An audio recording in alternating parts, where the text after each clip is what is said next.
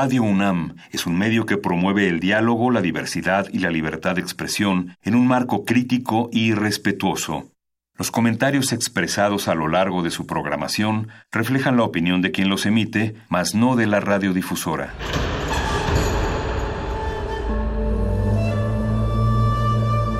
Un templo para la apreciación del ser mediante el sonido. mediante el sonido. Para nosotros. El sol sale durante la noche. Nuestros gritos llevan la mesura del silencio. Y el descontento está lleno de baile y risas. A todo, incluso a nosotros, nos resistimos. La Universidad Ustedes y nosotros somos la Resistencia modulada.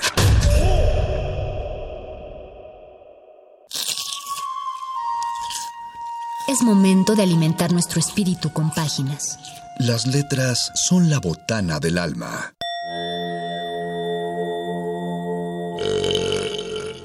Recuerda la máxima. Los libros son como los tacos. Aún los malos son buenos. Muerde lenguas.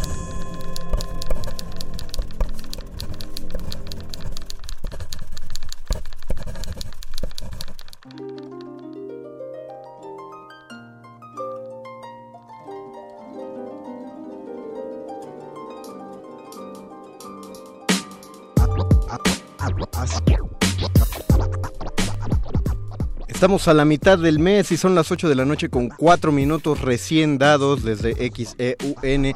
Empieza resistencia modulada en el 96.1 de FM en Radio UNAM y estamos felices de regresar después de un fin de semana extenso en el que no no tengan ninguna duda que extrañamos llegar hasta sus oídos por estas frecuencias o tal vez por la página de internet si es que nos escuchan por ahí en www.radio.unam.mx eh, o quizá en nuestro Facebook Live, porque estamos en Facebook en Resistencia Modulada. El Facebook Live tomará aún un par de segunditos porque el internet anda chafeando tantito. Los saluda el Mago Conde desde este micrófono a nombre de mi compañero Luis Flores del Mal, que lamentablemente no nos va a poder acompañar esta noche.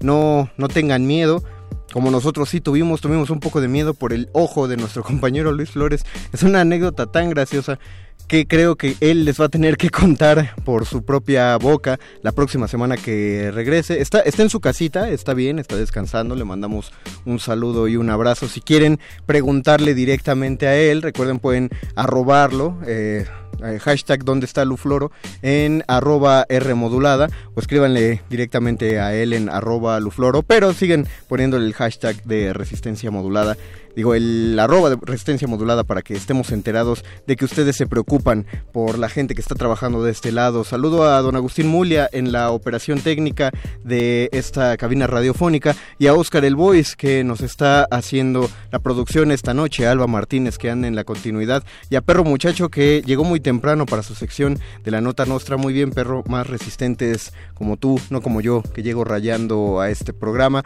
Y aún así, eh, vamos a tener un programa bastante bastante, bastante lleno de, contenido, principalmente a las personas que se encargan de tomar la literatura y ponerla sobre las tablas, porque ustedes saben, es lunes, es un lunes en el que eh, nosotros siempre dedicamos parte de nuestro espacio a hacer la difusión tan necesaria para conseguir las audiencias que esas butacas y esos escenarios necesitan. Recuerden que su programa de radio común y corriente del Muerde Lenguas tiene también un programa de mano. La poesía que sale de la página y se sube al escenario requiere de sus propios oídos. Ese público eres tú. Programa de mano.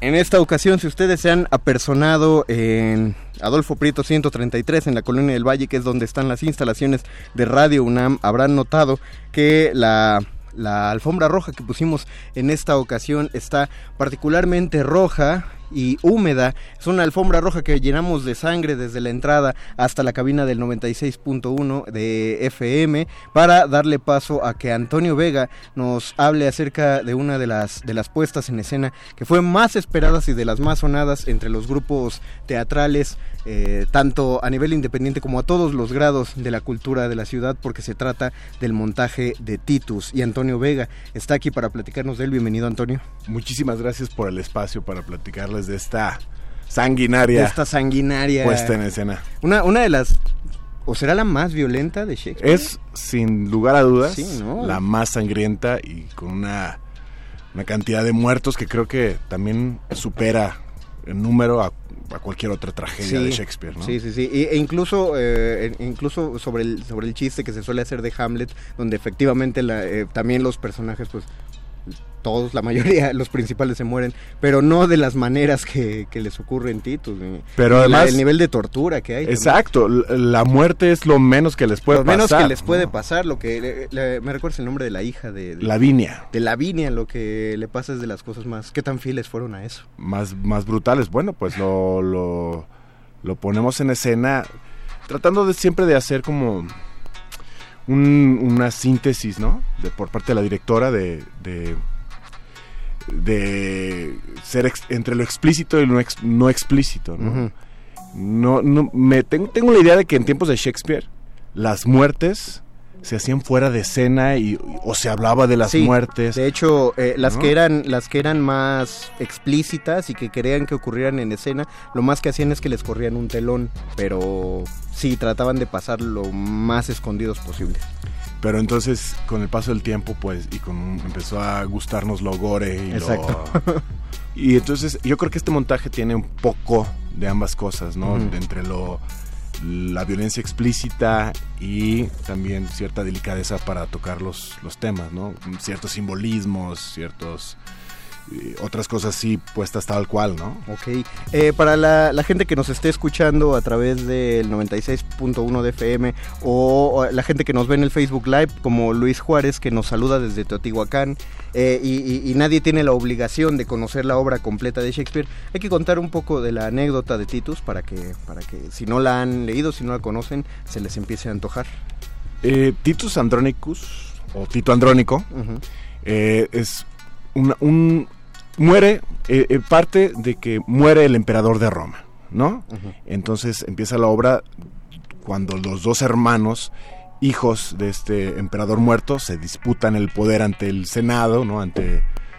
¿Qué será ante...? Sí, ¿no? Sí, sí, sí, creo que es el Senado. Senado, ¿qué será? La Cámara de Diputados. La Cámara de Diputados de Roma. El, eh, y, y están disputándose, son los herederos, los únicos herederos por el poder pero resulta que existe un general llamado Tito Andrónico que estaba de campaña contra los godos, peleando batallas contra los godos y vuelve victorioso. Y el pueblo lo adora, el pueblo lo ama y lo quiere a él como emperador. Y así empieza la obra.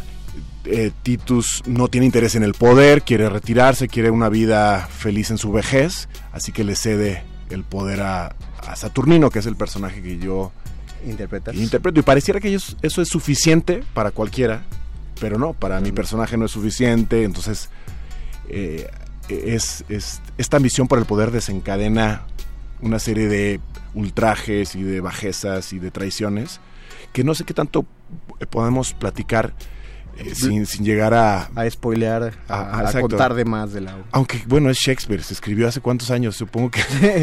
hay, hay, una regla donde después de, como de 100 años ya, ya no es spoiler, pero es que sí entiendo eh, lo que dices, Antonio, porque parte de la carga...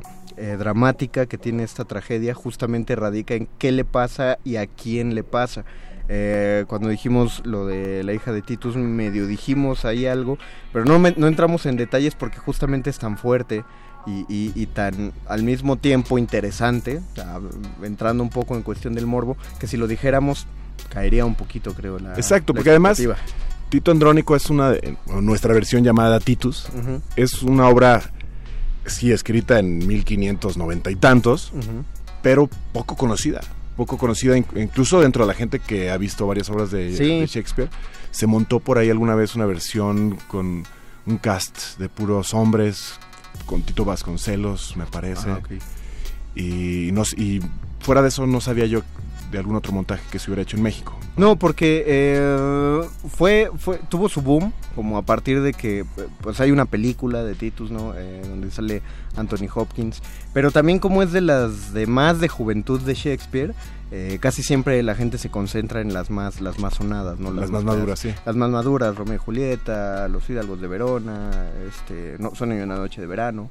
Y, y de las, eh, las que son, las que entran dentro de las históricas, por así decirlo, pues está Ricardo III, ¿no? Eh, pero esta, esta, por eso me llama la atención, porque es muy interesante, pero la voltean a ver poco los, lo- las producciones. Porque yo creo que, yo creo que al principio, bueno, hace muchos años les parecía la menos perfecta de sus, de, de sus tragedias, ¿no? Por, porque hay, tiene, un- porque tiene unas escenas que son alucinantes, pero que tal vez no siguen una lógica que, que comulga con la de la mayoría de los como, como, como si fuera desmedido, ¿no? Este nivel de violencia, que- con la Exacto. consecuencia. Pero, pero bueno, para la época era cuestión de, de espectáculo, ¿no? Eh, a, la- a la gente, a pesar de que no lo veían, les gustaba intuir la muerte y ver los pañuelos rojos que simbolizaban la sangre. Y, y ahora tú, ¿cómo crees que, o, o más bien cómo has visto la reacción, sobre todo en un contexto donde ya violencia es una palabra que no pasa un día sin que pronunciemos? Sí. Lamentablemente no, eh, no, no supera la verdad que se vive, las, los, las atrocidades que se han vuelto cotidianas en, en, en nuestro país. Eso es una, una desgracia que... Pero al ponerlas en el escenario se potencia de, un- de una forma diferente, ¿no? Y- Tienen una relevancia estética, pues. Sí, exacto. Y, y bueno, no, no sé, hablábamos, hablábamos de, la, de la violencia, ¿no? Y- la violencia...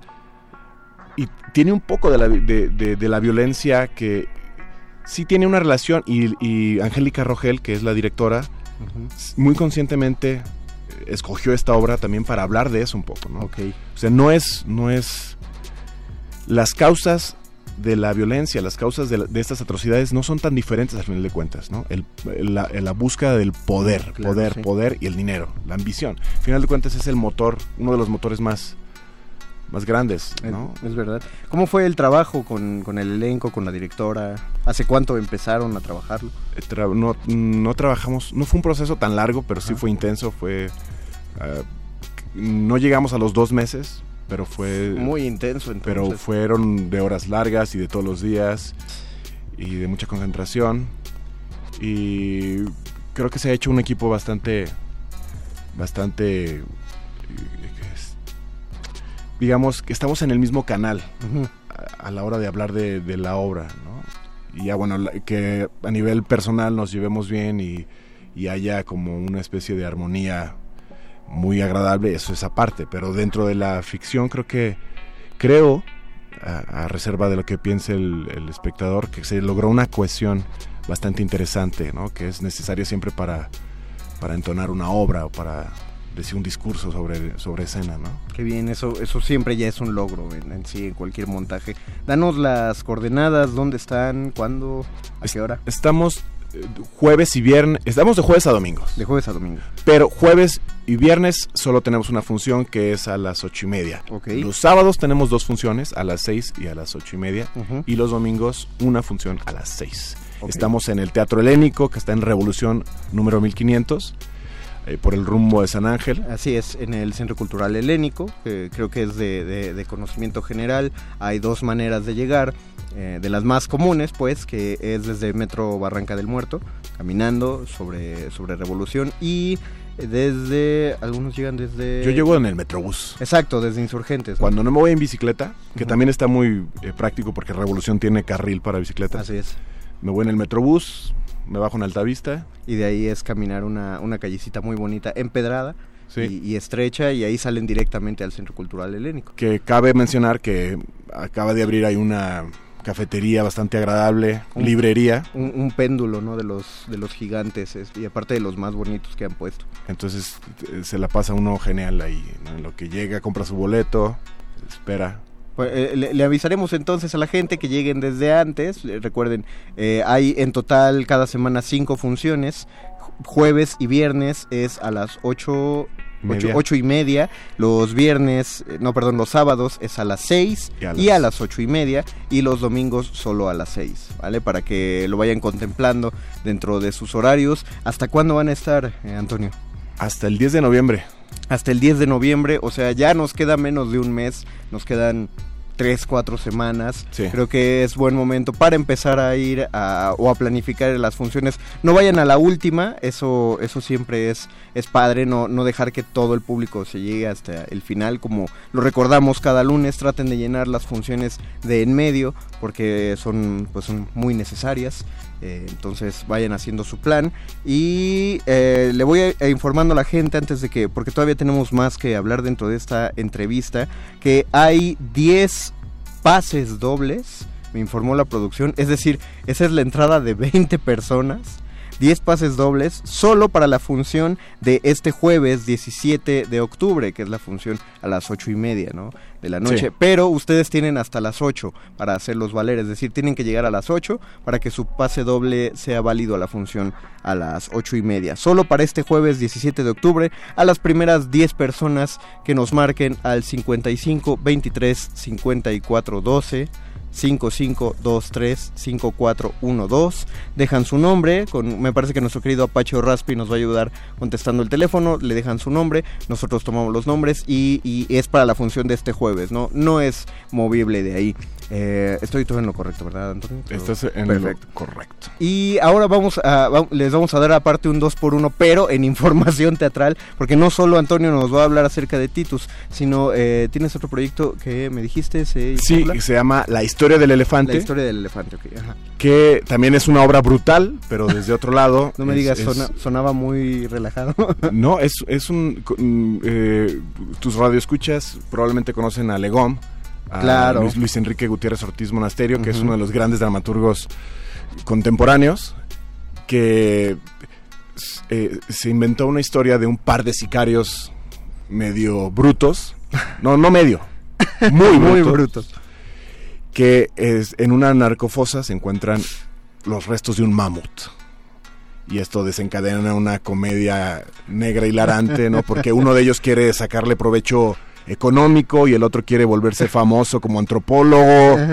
Entonces secuestran a un, a un este a un trabajador del, del INAA, como ellos dicen. ¿no? Ina A.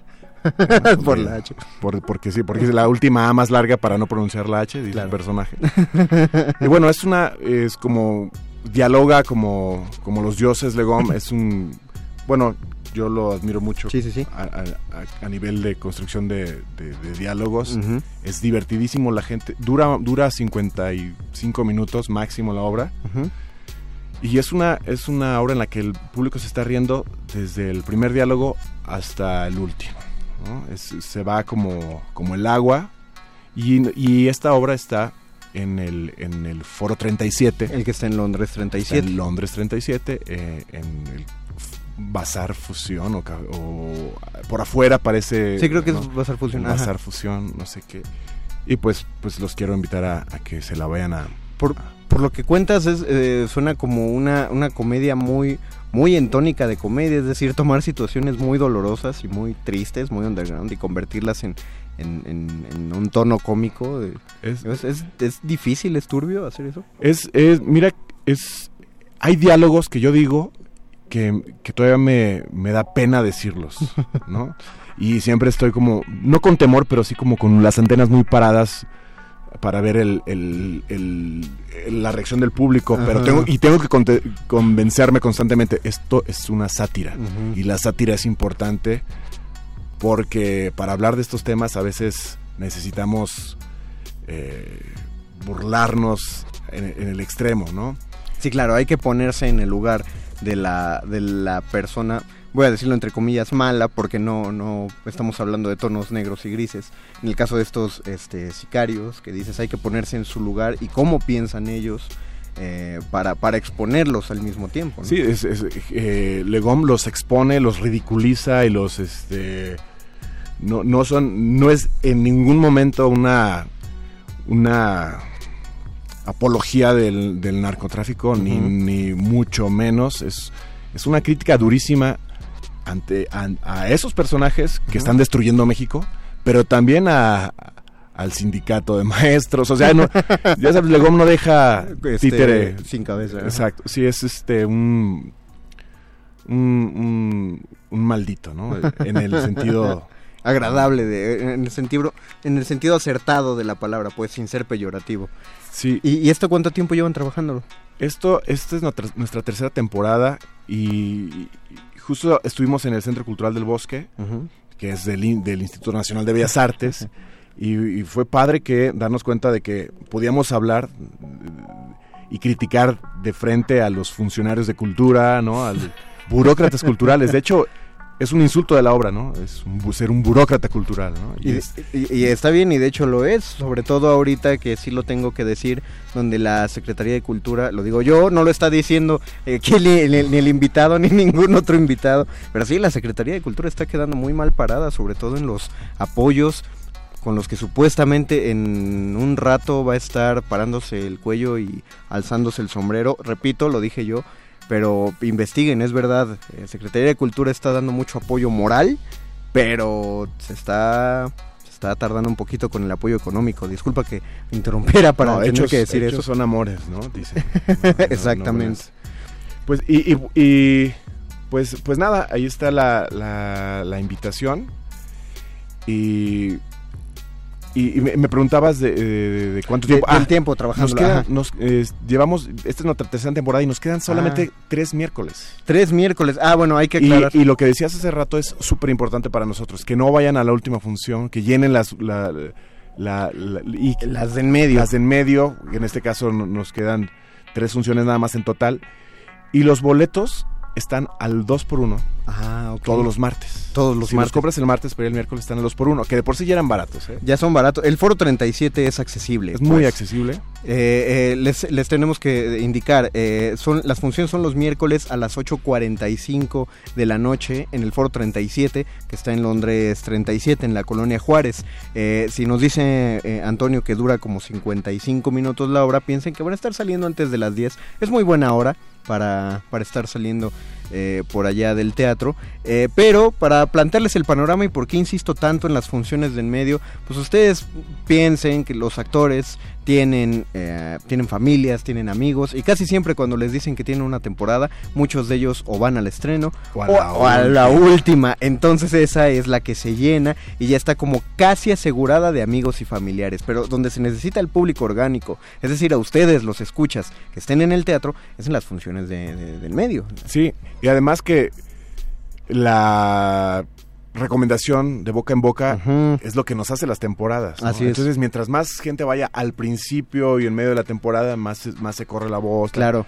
Porque de- si aseguramos la, si aseguramos que ustedes llenan de público las funciones de en medio, eh, los mismos foros empiezan a ver, ah, mira, esta obra trajo mucha gente, eh, se ve por la misma calidad del trabajo, los foros les abren las puertas en otros lados, entonces to- todo, ahora sí que les digo que todos ganamos, además de por lo que nos cuenta eh, lo, lo que estamos escuchando ahorita, pues es muy, muy, pues es divertida, ¿no, Antonio? Es, es, es para pasar un rato, para desfogarse un poco de lo que uno tanto miedo tiene. todos Mira, los días. el, el 90% de los comentarios es de qué divertida, qué, qué bien que ha- hablemos de estos temas y, y que usemos el humor, porque el humor también sirve para esto, para, y para aliviar un poco el dolor y para reírnos y para hacer conciencia, etcétera, ¿no? Para, eh, para que no crean que solamente es Antonio quien lo dice o, o yo, entren al Instagram de Elefante la Historia, arroba Elefante la Historia, y ahí tienen videos con testimonios del público que ha salido de la función. Sí, y te- sí hay un, un 5% de la gente que se indigna, que dice, ¿cómo pueden hablar así de, de las cosas? Pero no, pero en primer lugar no somos mo- monedita de oro y en segundo lugar, pues hay gente que entiende que la sátira es importante y hay gente que no, ¿no? Y Pero- que, no, que no lo entiende. Creo que también está padre que tengan esa reacción, ¿no? Finalmente están sacudiendo, eh, que es la búsqueda de lo que hace la obra. Lo que, lo que sí es un hecho que nadie se queda Sí. indiferente. Exactamente. Pero yo creo que la mayoría de los eh, habitantes de esta ciudad tenemos mucho sentido del humor. Y es lo único que necesitas para, para ir a disfrutar esta obra. Es que si no tenemos sentido del humor, nos, nos come la ciudad. este monstruo de ciudad nos come. Entonces vayan, disfrútenla y por ahí si tienen suerte hasta una cerveza les regalamos. Ahí está, vean, es, es, una posibilidad, repetimos, ¿no? No está prometiendo nada todavía Antonio, pero es un chance. Y si quieren saber por qué, pues eh, pues preséntense, preséntense. Hay tres miércoles, es decir, quedan el miércoles 16 de octubre, el miércoles 23 de octubre y el miércoles 30 de octubre, ¿no es así? Sí, creo. Sí, sí, así es. Voy a confiar en tu palabra.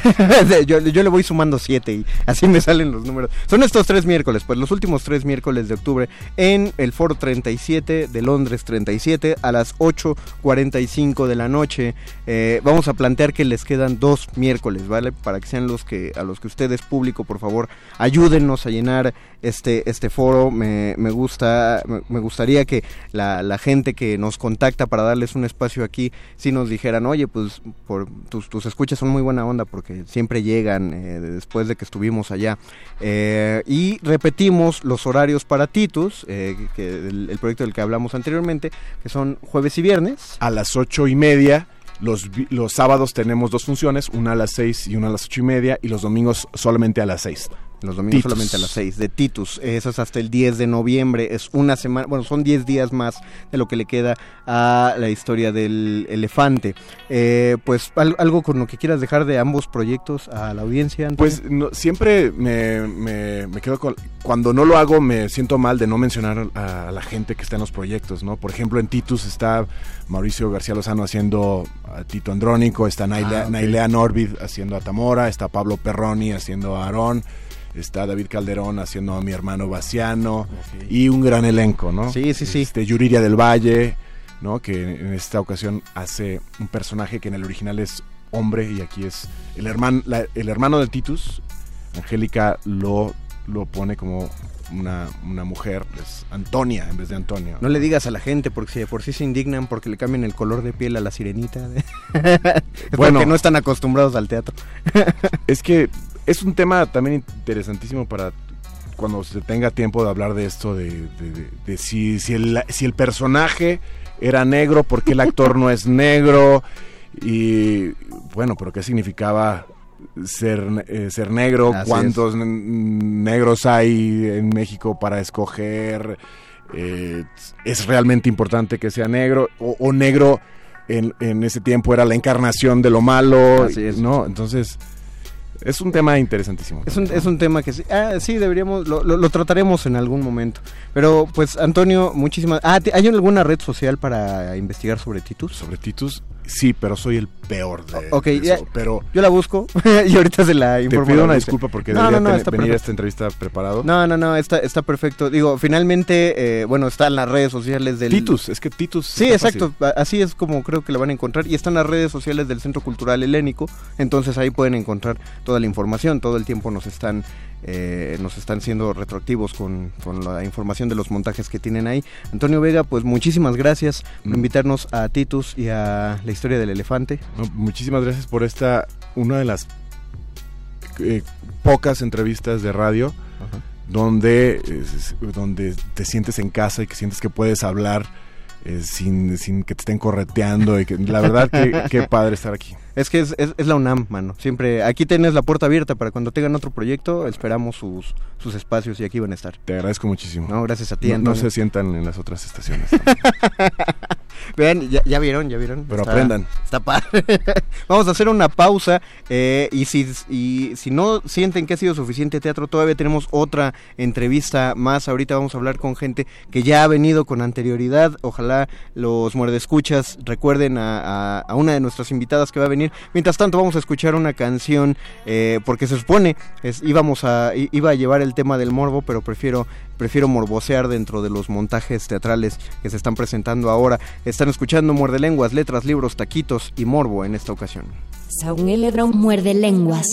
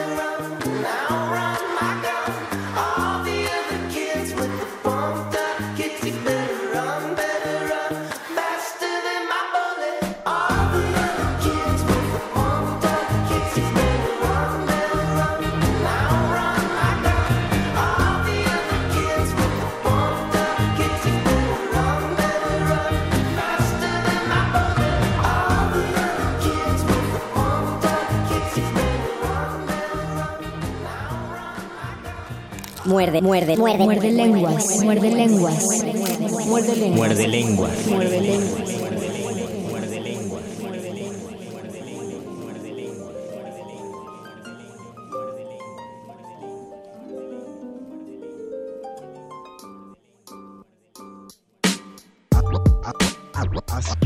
Regresamos a las 8.35 y en 10 segundos serán 8.36 del 14 de octubre. Siguen escuchando Muerde Lenguas. Eh, ya nos escribe aquí en nuestro Facebook Live que estamos transmitiendo desde Facebook Resistencia Modulada. Ricardo Braulio Salazar Solís dice saludos a Resistencia Modulada. Manden saludos a Yasmín Velázquez. Te mandamos un saludo, Yasmín Velázquez, desde el 96.1 de FM. Lo que quiere decir que este saludo se escuchó por toda la ciudad a lo largo de estas frecuencias. Entonces piensa, Yasmín, cuando le agradezcas a Ricardo que este saludo probablemente lo escuchó la impresionante cantidad de 12 personas. Así que agradecele. Y también nos dice Fato González, saludos desde el penal de Zumpango. ¿Esto es en serio? Leí penal. Efectivamente, saludamos a Fato González hasta el penal de Zumpango. Ahí hay una historia interesante, Fato. Y escucharon que ya hay voces eh, acompañándome aquí porque tenemos una segunda, un, segundo programa de mano en el Muerde Lenguas de esta noche. Primero, quiero darle la bienvenida otra vez a Dulce Mariel. Bienvenida, Dulce. muchas gracias, es, muy padre tenerte aquí de vuelta porque cuando, cuando me vuelve a buscar gente que, que ya vino a entrevista, lo único que yo pienso es que chido, sigue haciendo teatro. Bien, bien. Siguen, ahí, eso ya es un acto de resistencia. Es un rato, sí, enorme. Y la, acompaña y nos acompaña Ingrid Bravo. Bienvenida, Ingrid. Hola, muchas gracias. No, gracias a ti por, por venir a estas altas horas de la noche a platicarnos y a compartirnos algo del trabajo que ustedes están eh, realizando en el teatro. En esta ocasión, eh, háblanos del, del proyecto Dulce, Quemar los Campos. Bueno, Quemar los Campos es una nueva pieza que es, bueno, la otra vez habíamos venido un par de veces con eh, el, los varios proyectos de teatro desde la Grieta, que es un laboratorio de creación escénica. Entonces, esta nueva ocasión traemos esta nueva pieza que se llama Quemar los Campos. Y eh, bueno, la temática de Quemar los Campos tiene que ver sobre feminicidios en México es un tema bastante complicado y a nosotros nos ha llevado bastante tiempo de, investigación. En realidad el proyecto surge por iniciativa de Ingrid Bravo y ella, bueno, contará un poquito más acerca del inicio. Cuéntanos de ese origen, Ingrid, por favor. Em, a mí el tema me interesaba ya desde eh, hace algún tiempo. Y pues esto también lo digo en la pieza, pero pues lo voy a decir aquí aprovechando, y que, ya, lo tengo un poco, practicado. En realidad surgió porque yo veía notas en Facebook sobre feminicidios y yo las guardaba eh, para leerlas después y así empecé a acumularlas hasta que eh, pues mi pareja que es Bruno Ruiz y que es parte del laboratorio me dijo pues ¿por qué no haces algo más eh, allá de, estarlas guardando? Y dije pues sí, igual y sí. Entonces contacté a algunas maestras que tuve en la SOGEM y me recomendaron algunos autores que ya han trabajado el tema, sobre todo periodistas y pues empecé una investigación en libros principalmente y ya después eh, pues convoqué al equipo y también pedí Fonca y afortunadamente me lo dieron el, el año pasado, acaba de terminar. Y eh, empecé con pues con la parte como textual porque lo que había propuesto era texto era de dramaturgia.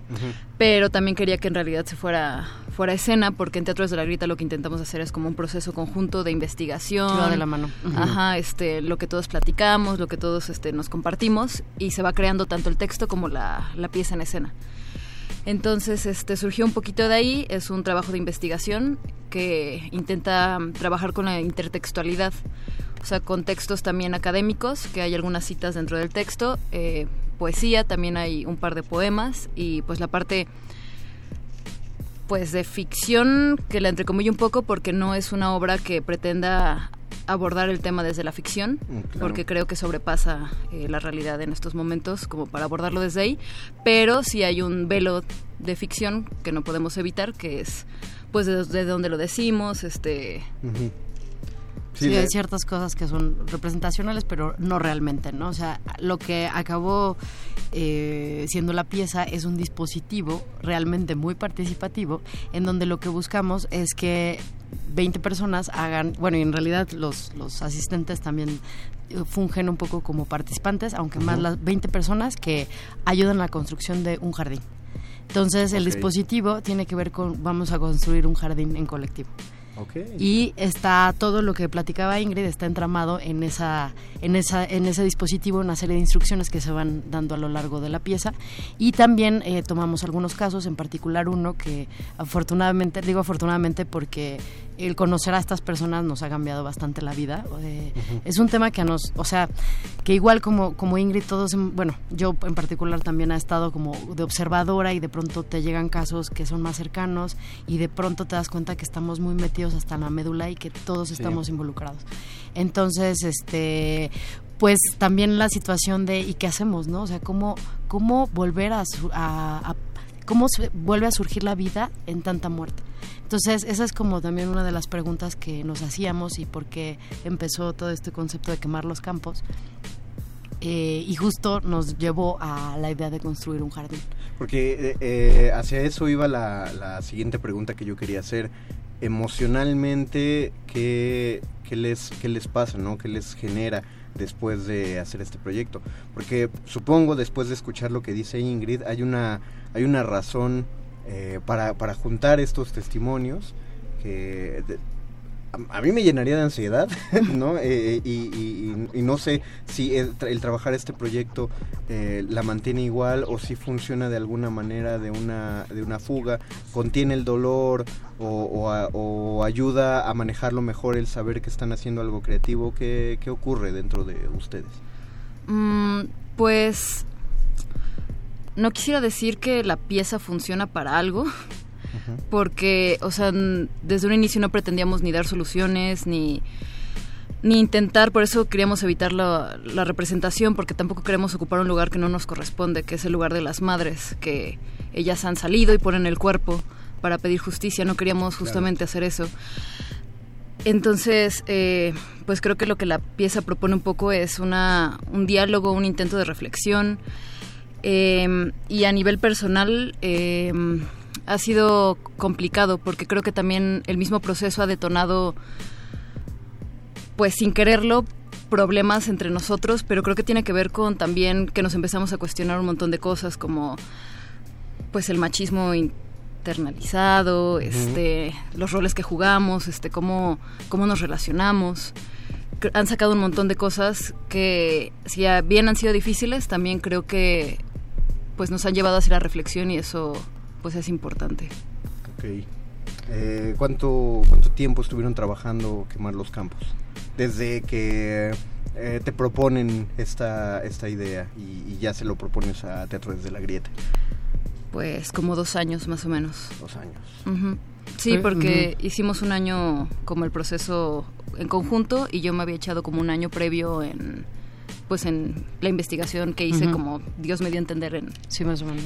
libros estaba pensando no el, que sí es un año casi ah, a estas fechas sí a estas fechas casi un año y sí como dos más o menos. Ok. eh, y, y, y, cómo va a funcionar esta cuestión del, del jardín pues mira, un poco dentro del proceso que ha llevado, este, un punto medular que fue ya cuando empezamos a hacer trabajo de campo, de que era conocer pues este familias o amigos eh, de, de, chicas que fueron víctimas de feminicidio, este justo nos, gracias a una fotógrafa que conocimos que, que, nos presentó a esta familia que es la familia de Diana Velázquez Florencio. Y que bueno un poco también eh, está el caso en, en, la pieza. Entonces este entramado eh, está junto con la construcción de este jardín. Y de alguna manera también a nosotros ha sido como un acompañamiento. De alguna manera porque en realidad tampoco sabemos, sabemos hacerlo.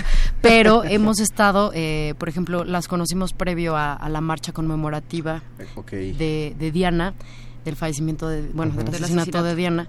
Y este y entonces también hemos ido a visitarlas y hemos como compartido pues un poco pues plática en general o un, pozolito o agüita. Y son unas grandes personas la verdad y que son eh, pues esta lucha que ellas hacen eh, para nosotros sí es muy es muy fuerte y muy eh, cómo decirlo vaya admirable, admirable. Y, bueno, entonces en la construcción de este jardín, justo es que todos estamos involucrados en que aquí vuelva a surgir vida, ¿no? Eh, y ahorita esta, esta pieza se estrenó hace un par de semanas, más o menos. Más o menos. Semana y, dos semanas y media, tres a lo mucho, en un festival que se hace en Tijuana, que es el festival... El Encuentro de Teatro de Tijuana. Encuentro de Teatro de Tijuana. En, el décimo tercero encuentro que hicieron. ahí en el Secut y este ahí lo, estrenamos la pieza. La verdad es que fue fácil, bueno, fue increíble lo que vivimos allá porque nos damos cuenta que es muy necesario hablar del tema hay demasiado que hablar y, a todos nos está moviendo de diferentes formas. Entonces, este, pues ahorita regresamos acá a la Ciudad de México con cuatro funciones que vamos a tener en el 77, Centro Cultural Autogestivo, que está ahí en Abraham González número 77.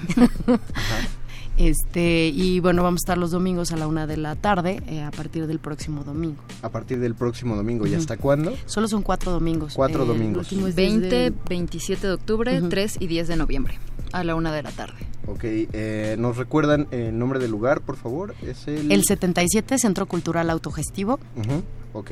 En Abraham González, número 77, en la colonia Juárez, que está ahí por el metro Cuauhtémoc o Valderas, cualquiera de los dos pueden. ¿Saben si el lugar tiene redes sociales? O, sí. O, sí.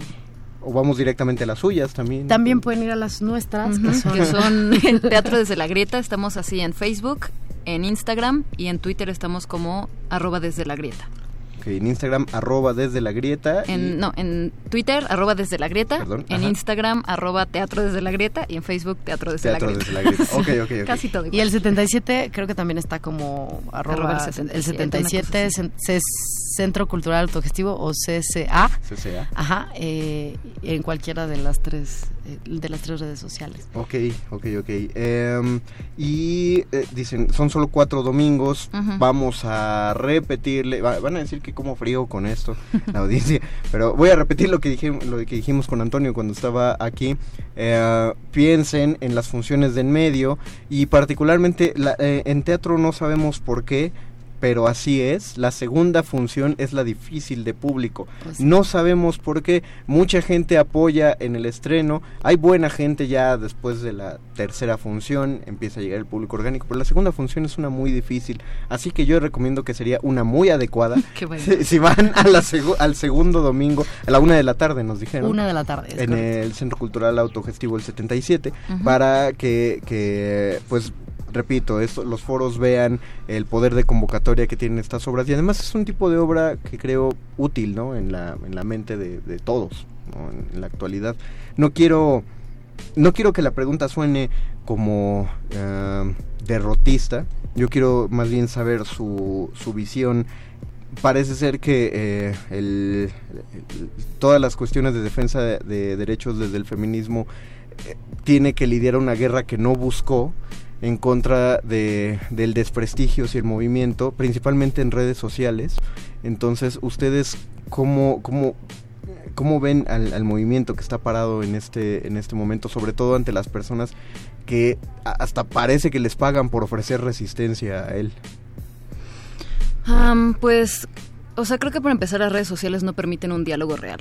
O sea, a mí también me pasa, o sea, sigo... Eh, redes feministas en Facebook y muchas veces me topo con pared porque a veces pareciera que no hay diálogo y que no hay forma de, llegar a un, acuerdo o a un, a un, desacuerdo, pero desde el diálogo, no desde un lugar de ataque.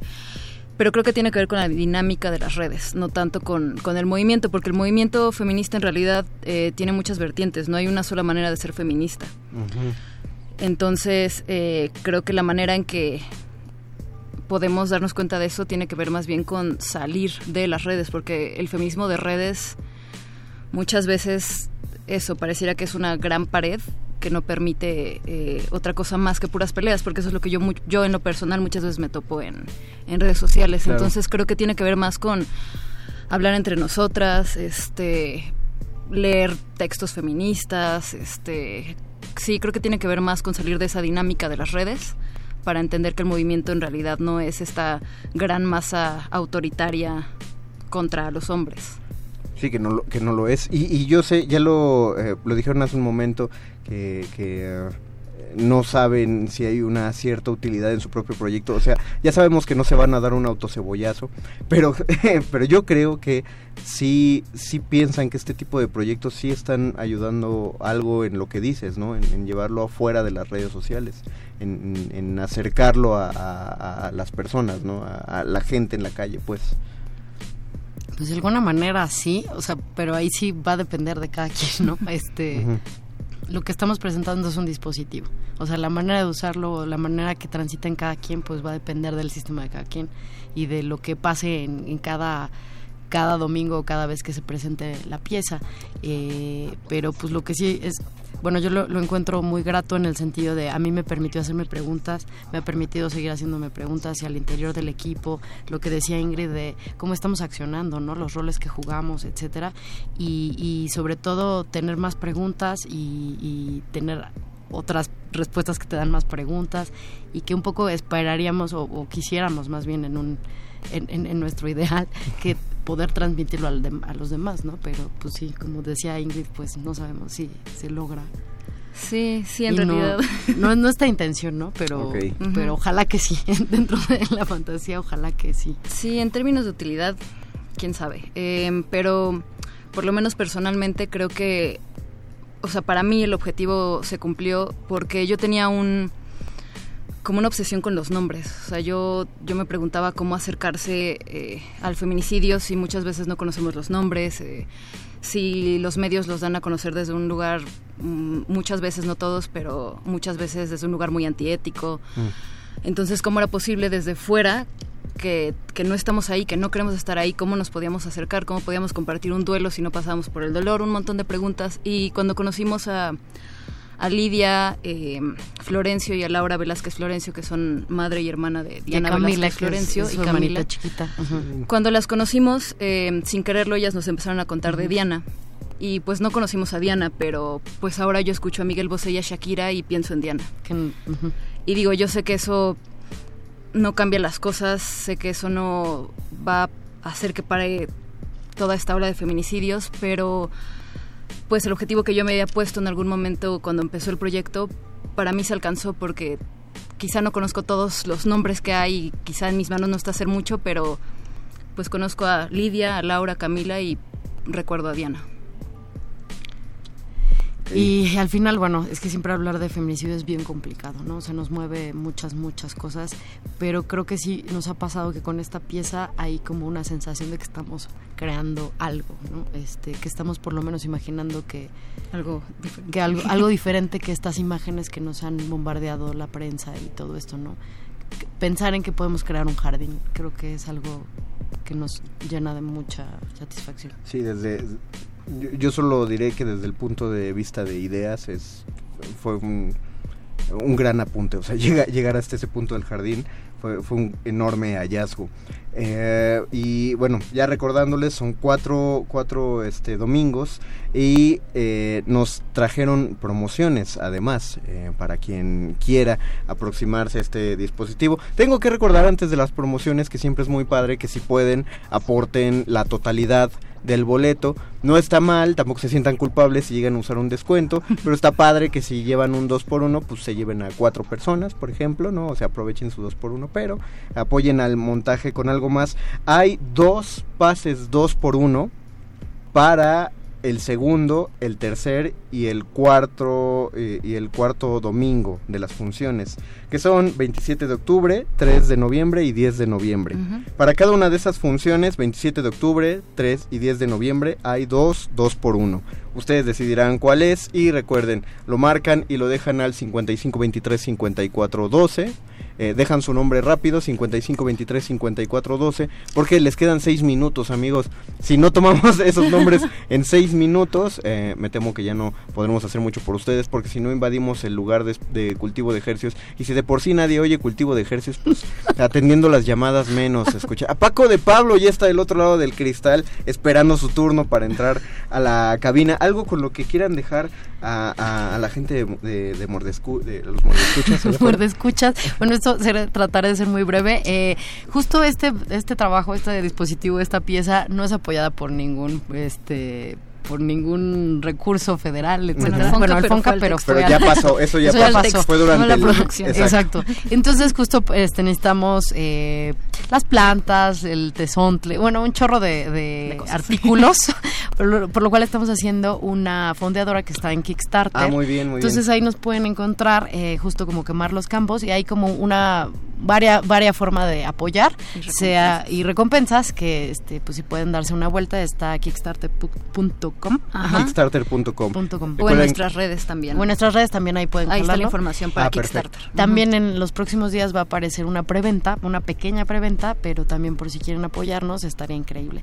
El, el, el aforo del, del, teatro es muy pequeño justo porque es un dispositivo bastante este cercano y, y bueno, son 20 personas las que interactúan directamente con los, las jardineras y hacer este eh, la cuestión colectiva del jardín y habrá otras 15 personas que están alrededor que participarán de otra manera, pero también acaban participando de alguna u otra forma. Bien, se los pongo se los pongo así, si ustedes eh, apoyan el Kickstarter de Quemar los Campos, prácticamente se estarán volviendo productores teatrales. Y, de los productores inversionistas, o sea, los productores que ponen, que ponen dinero, imagínense, y ya podrían, ya podrían decir, ya podrían acercarse y, decir que formaron parte de un proyecto eh, tan, tan entrañable como es eh, Quemar los Campos. Dulce Ingrid, muchísimas gracias por haber venido aquí a, a compartirnos algo de su proyecto y les deseamos toda la popó del mundo y ojalá salga muy adelante el, proyecto y pues se extienda todavía más. Muchísimas gracias, Mario y a todos los muerde escuchas. Gracias. Gracias a ustedes. Yo nada más eh, hablo con Rodolfo Salinas que manda saludos desde eh, y un saludo para Rosa María. Rosa María, te das cuenta que a ti también te escucharon el saludo hasta 14 personas probablemente. Muchas gracias a don Agustín Mulia en la operación técnica. Gracias a Oscar El Voice en la producción. Gracias Betoques y a Papacho Raspi en contestar los teléfonos. Gracias a Paco de Pablo por no darse por vencido a pesar de no tener escuchas y gracias a Alba Martínez en la continuidad de este programa. Yo soy, sigo siendo y seré el Mago Conde y nos escuchamos hasta el otro lunes porque el miércoles hay voces en el campus. Chao. Muerde lengua. Muerde lengua. Muerde lengua. Muerde lengua. Muerde lengua. Última enseñanza del día. El dinero no compra la felicidad pero compra libros y tacos. Y eso se le parece mucho. Medítalo.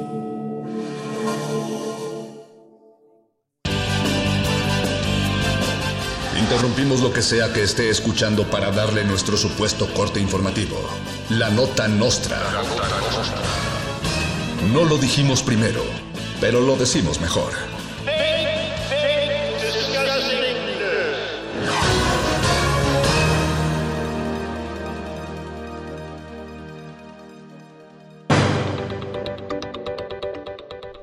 Bienvenidos a la Nota Nostra. El Guasón sigue rompiendo récords. Analistas web de la Nota Nostra descubrieron que la palabra más buscada en la página Xvideos es Joker. Con fines estrictamente periodísticos, el equipo de la Nota Nostra investigó a profundidad y llegó a la conclusión de que los ardientes usuarios de la página 3X han buscado Joker y Guasón más de 741 mil veces. Tan solo este fin de semana, la palabra se buscó 291.628 veces. Hasta el momento no se sabe si los usuarios buscan la película pirata o la parodia 3X. Seguiremos investigando en Xvideos toda la noche si es necesario. Marcharán todos los que se disfracen de Sarita este Halloween. Debido a la ola inacabable de aterradores disfraces de Sarita, la hija del príncipe de la canción, que habrá a finales de octubre, el gobierno de la Ciudad de México convocó a todas las Saritas a marchar en reforma. El disfraz de Sarita competirá con el del Guasón y todos, todos, absolutamente todos estarán mejor que el Guasón de Jared Leto lanzan petición en change.org para que Omar Chaparro sea nominado al Oscar. En la misiva, exigen que el cine mexicano sea reconocido por la Academia a nivel mundial por su magistral interpretación, sobre todo la de Omar Chaparro en No Manches Frida 2, una tragicomedia que explora el espíritu y la filosofía del ser humano. También argumentan que la actuación de Chaparro está a la altura de la de Joaquín Fénix y piden que sea tomado en cuenta para ser el nuevo Guasón. Aquí en la Nota Nostra apoyamos el cine y el talento nacional y es por eso que los conminamos a ver No Manches Frida 2 y no perder su tiempo y dinero en banalidades palomeras como el Guasón. Y en otras noticias, Felipe Calderón, el expresidente de todos ustedes, recaudó más firmas de gente que no quería que fuera al TEC de Monterrey que para su nuevo partido. Esto fue la nota nostra, no se crean lo de Omar Chaparro. Hasta la próxima.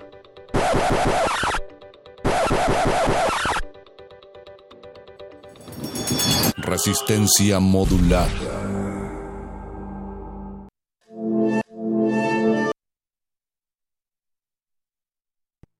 2019. 100 años del nacimiento de Doris Lessing, Premio Nobel de Literatura. Los problemas sociales nunca fueron ajenos a Doris Lessing. Se puede decir que son el motivo que se puede hallar desde su primer libro, Canta la hierba, 1950, en el que podemos leer. Lo hubiera comprendido mucho mejor al cabo de unos meses cuando se hubiera acostumbrado al país y entonces procuraría olvidar aquella revelación, porque acomodarse a la segregación racial con todos sus matices e implicaciones exige cerrar la mente a muchas cosas si uno quiere seguir contándose entre los miembros aceptados de una sociedad. Doris Lessing, 96.1 FM, Radio UNAM, Experiencia Sonora.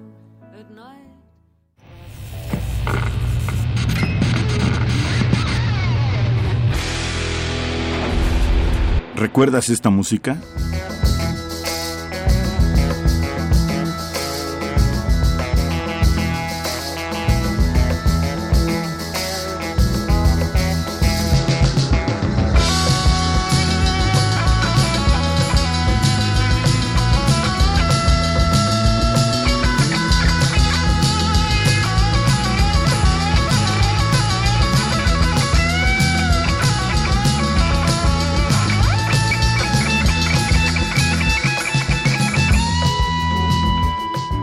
Lord, Paladin, 1972. Recuerda y revive con nosotros cuando el rock dominaba el mundo. Todos los viernes a las 18.45 horas por esta frecuencia, 96.1 de FM. Radio UNAM, Experiencia Sonora.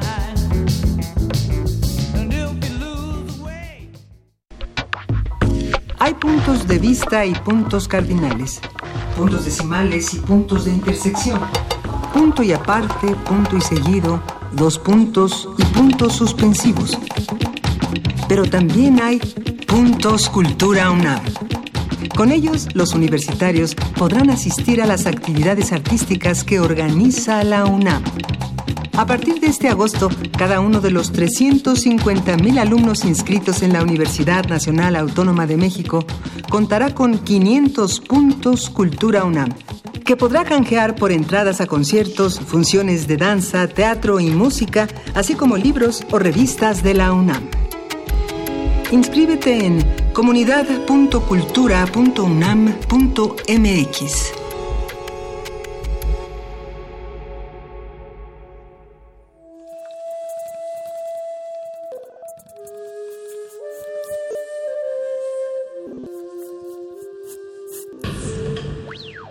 música emergente es como el silencio. Presente a nuestro alrededor. Pero audible solo para quienes tienen disposición de escuchar.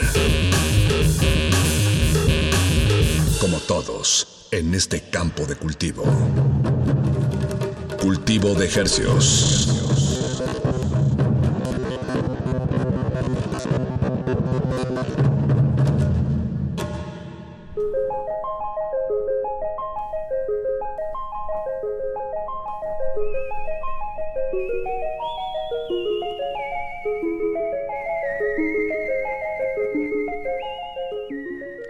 A empezar cultivo de ejercios con luna llena de octubre, el mejor programa de Radio UNAM a las 9 de la noche en este lunes, octubre 14. Eso es lo que dice Pablo Extinto a través de las redes sociales, a través de Twitter. Órale, dándole la jiribilla, Pache, me gusta. me, agarraste en curva, ¿eh? La verdad. No supe cómo reaccionar hasta que ya te, te, comprendí. Yo solamente leí lo que un radio escucha nos, nos... No cualquier radio escucha, Pablo Extinto. Es como un miembro de Resistencia Modulada. Sí, exacto. En, la Digo, como él hay varios, solo que él sí se manifiesta a través constantemente arroba R modulada en Twitter. Les saludan desde estos micrófonos su servidor Apache o Raspi. Y su servidor Paco de Pablo, muy buenas noches. Bienvenidos a Cultivo de Hercios, el invernadero musical de resistencia modulada que también se transmite todos los lunes y jueves a las 9 de la noche. Así es, les traemos música fresquecita hasta la comodidad de sus oídos y esta noche no es la excepción. Eh, pues traemos mucho, mucho material. Esta noche nos van a estar acompañando desde, desde Caracas, desde Venezuela, los mesoneros. Aunque en realidad ya, ya viven aquí desde hace ya varios años. Exacto, exacto. ya alguna vez los tuvimos hace un par de años aquí en cabina y bueno, pero traen material nuevo. Traen disco nuevo, traen una fecha importante. Exacto. Eh, luego vamos a tener a nada más y nada menos que a los Guadalupes. Eh, ya están aquí afuera de la cabina Fermín y Ferdinand. Eh, que también traen una fecha importante. Va a haber regalo de boletos para una de sus presentaciones. y bueno, pues ese es más o menos el menú de esta noche. Esos son los platos fuertes. este, además, bueno, vale la pena mencionarlo de una vez. Esta noche también habrá playlist en vivo a las 10 de la noche en compañía de, sus servidores. Entonces será una emisión un poco larga para nosotros, pero, pero eso no, no es un pero. No, no es un pero, es, mucha música que les queremos compartir y que queremos que escuchen en, viva voz de sus creadores. Eso me suena, me suena a algún otro programa de Radio Nam, ¿cuál será? Bueno, pero ya están aquí en Cultivo de Ejercicios. Acompáñenos hasta las 10 de la noche. Vamos a, comenzar con una canción que no les, voy no les vamos a decir de quién es, pero si ustedes nos dicen mientras está sonando, les vamos a regalar boletos para, para un concierto. Así es, es un concierto. Solo les vamos a decir que es un concierto. Solo les vamos a decir que es esta semana. Ajá. Y es un talento internacional. Es un talento internacional. Y eh, este, no sé si decir la sede, porque eso ya tal vez lo puede... Eh, no, es nada más que suene, que suene. Es una sede muy importante, es un teatro. Ok. Es un teatro. Va a sonar y si usted sabe quién es, marque al 55 23 54 12. Díganos quién es y se van a llevar. Tenemos dos pases dobles. Dos pases dobles, uno para usted y un acompañante. Pues que suene esa música rica aquí en Cultivo de Ejercios, no le cambie. 55 23 54 12.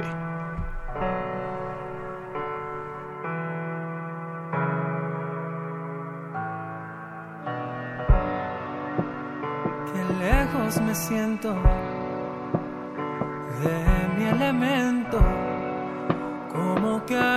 se rompió. Tírame los caracoles a ver. Oh, tírame los caracoles a ver. Si alguien me tiró la mano, ¿qué?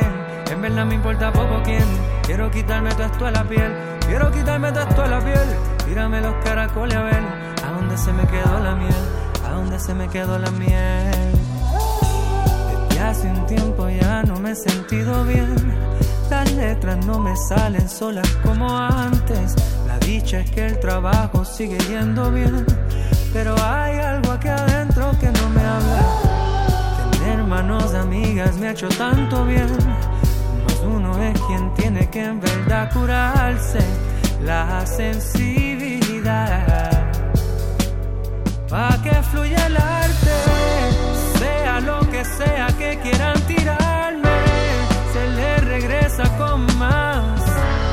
Tengo a mis ancestros para que me guarden en toda guerra.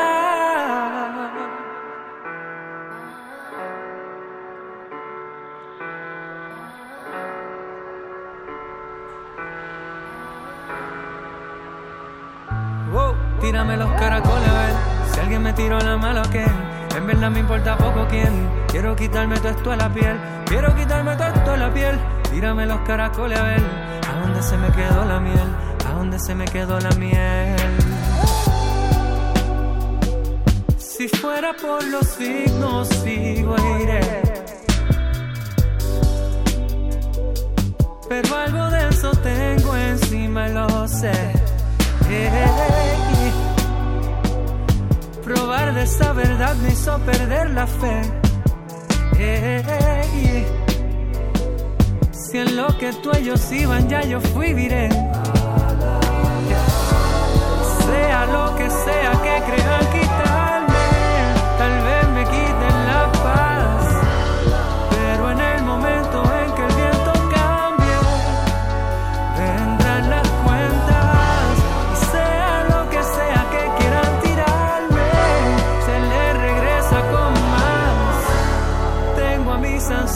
para que me guarden en toda guerra.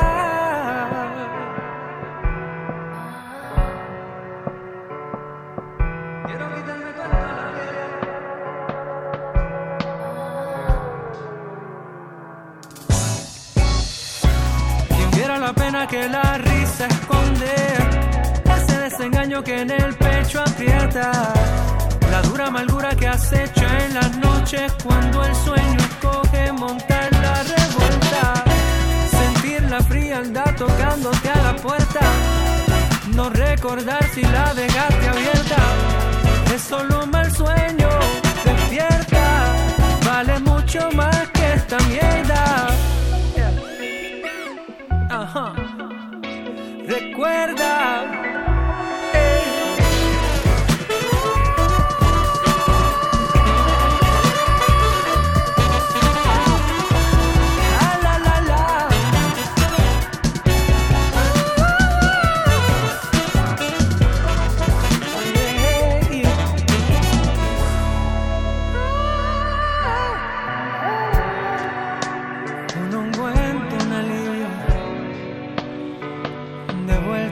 La suela de mundo me pide un baño de sal. El cenicero a la mano, el pensamiento entre humo y vapor. Casi me siento mejor. Cultivo de ejercicios. Estás en el playlist. Estás en el playlist.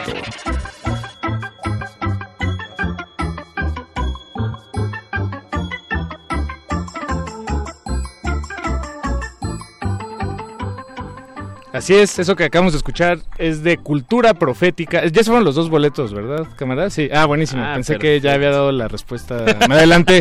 Pero sí, lo que escuchamos eh, fue a cultura profética. Este tema se llama Caracoles y lo publicaron este año. Después de, creo que cerca de 10 años, no me hagan mucho caso, pero si no fueron 10, fueron 8 o 9. Muchas gracias, güey. Sí, pues, cultura profética yo lo escuchaba como a principios de los 2000 Sí, y desde entonces no publicó, bueno, no desde entonces, pero, pero hace muchos años no publicaban nada, sacaron esta canción y también se- salieron con la noticia que van a tocar el 19 de octubre, es decir, esta semana en el Metropolitan a las 7 de la noche y pues le damos las gracias y felicitamos a Francisco y a Enrique, que fueron las dos personas que nos llamaron, no digo sus nombres porque... porque No, pero tienen que llevar su Tienen que llevar su identificación. identificación, van a estar ahí anotados, tiene razón, Francisco Flores y Enrique Uriel Herrera. Felicidades, felicidades, Ya están para ir a ver a Cultura Profética este sábado 19 en el Metropolitan. Y si usted no se gana un boleto, pues puede ir y conseguírselo. Digo, si le gusta, pues.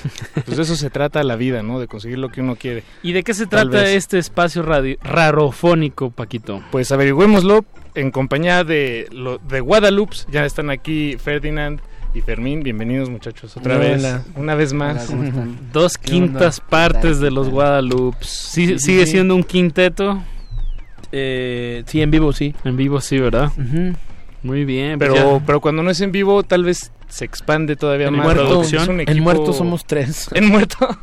Sí. Muchachos, están, yo sé que ha sido un día muy largo, pero, pero vamos, vamos. Ahí- En- ahí va, ahí vamos. Sí, en, en estudio. eh, Bueno, en estudio bueno, bien, este, sí. este el, el disco reciente que estamos trabajando, eh, la base, pues sí somos, somos Fermín Franco y yo. Eh, pero bueno, siempre en el proceso puede, puede haber ahí alguna sorpresa y, y de repente nos dan ganas de, de invitar gente o, gente que grabe. Justo ahorita terminamos otra rola donde grabó Cuauhtémoc Rivera, que también estuvo ahí en la sesión de La Viuda. Eh, entonces sí, pero bueno, la, de la base, la base principal pues somos somos los tres. ¿no? Esa sesión de la viuda, por cierto, qué tremenda está, ¿eh? Vaya, qué buen trancazo. Qué- Entren a su YouTube Gracias. más cercano y, y Sí. pónganle The Guadalupe, La Viuda. De verdad, qué buena sesión. Se- ¿Qué son? ¿Como seis o siete canciones de corrido? Son, son seis canciones de corrido, pues es todo el disco de la viuda. Eh, digamos ¿Qué como- tan como- truqueado como- está? ¿Sí está en una sola toma? Es toda una sola una toma. Sí, toda una toma, No sí. está nada truqueado. Yeah. De hecho, hasta dejamos un ruido de, de la máquina de humo. Qué Como, Sí, hay un ruido por ahí que ya- expresionismo que- este, abstracto. Es, es, es creo que un ejercicio interesante es hacer estas sesiones, ¿no? Porque además es un formato que tal vez hasta hace unos años pues, se lo apañaba MTV Unplugged y tenía sus propias reglas y sus propios canales. Y ya Claro. poder grabar estas sesiones más Pues mira, eh, ahora ya se lo apañaron todos. ¿no? Bueno, sí, exacto. Y este y ya parece que es tierra común de quien sea que quiera hacer contenido.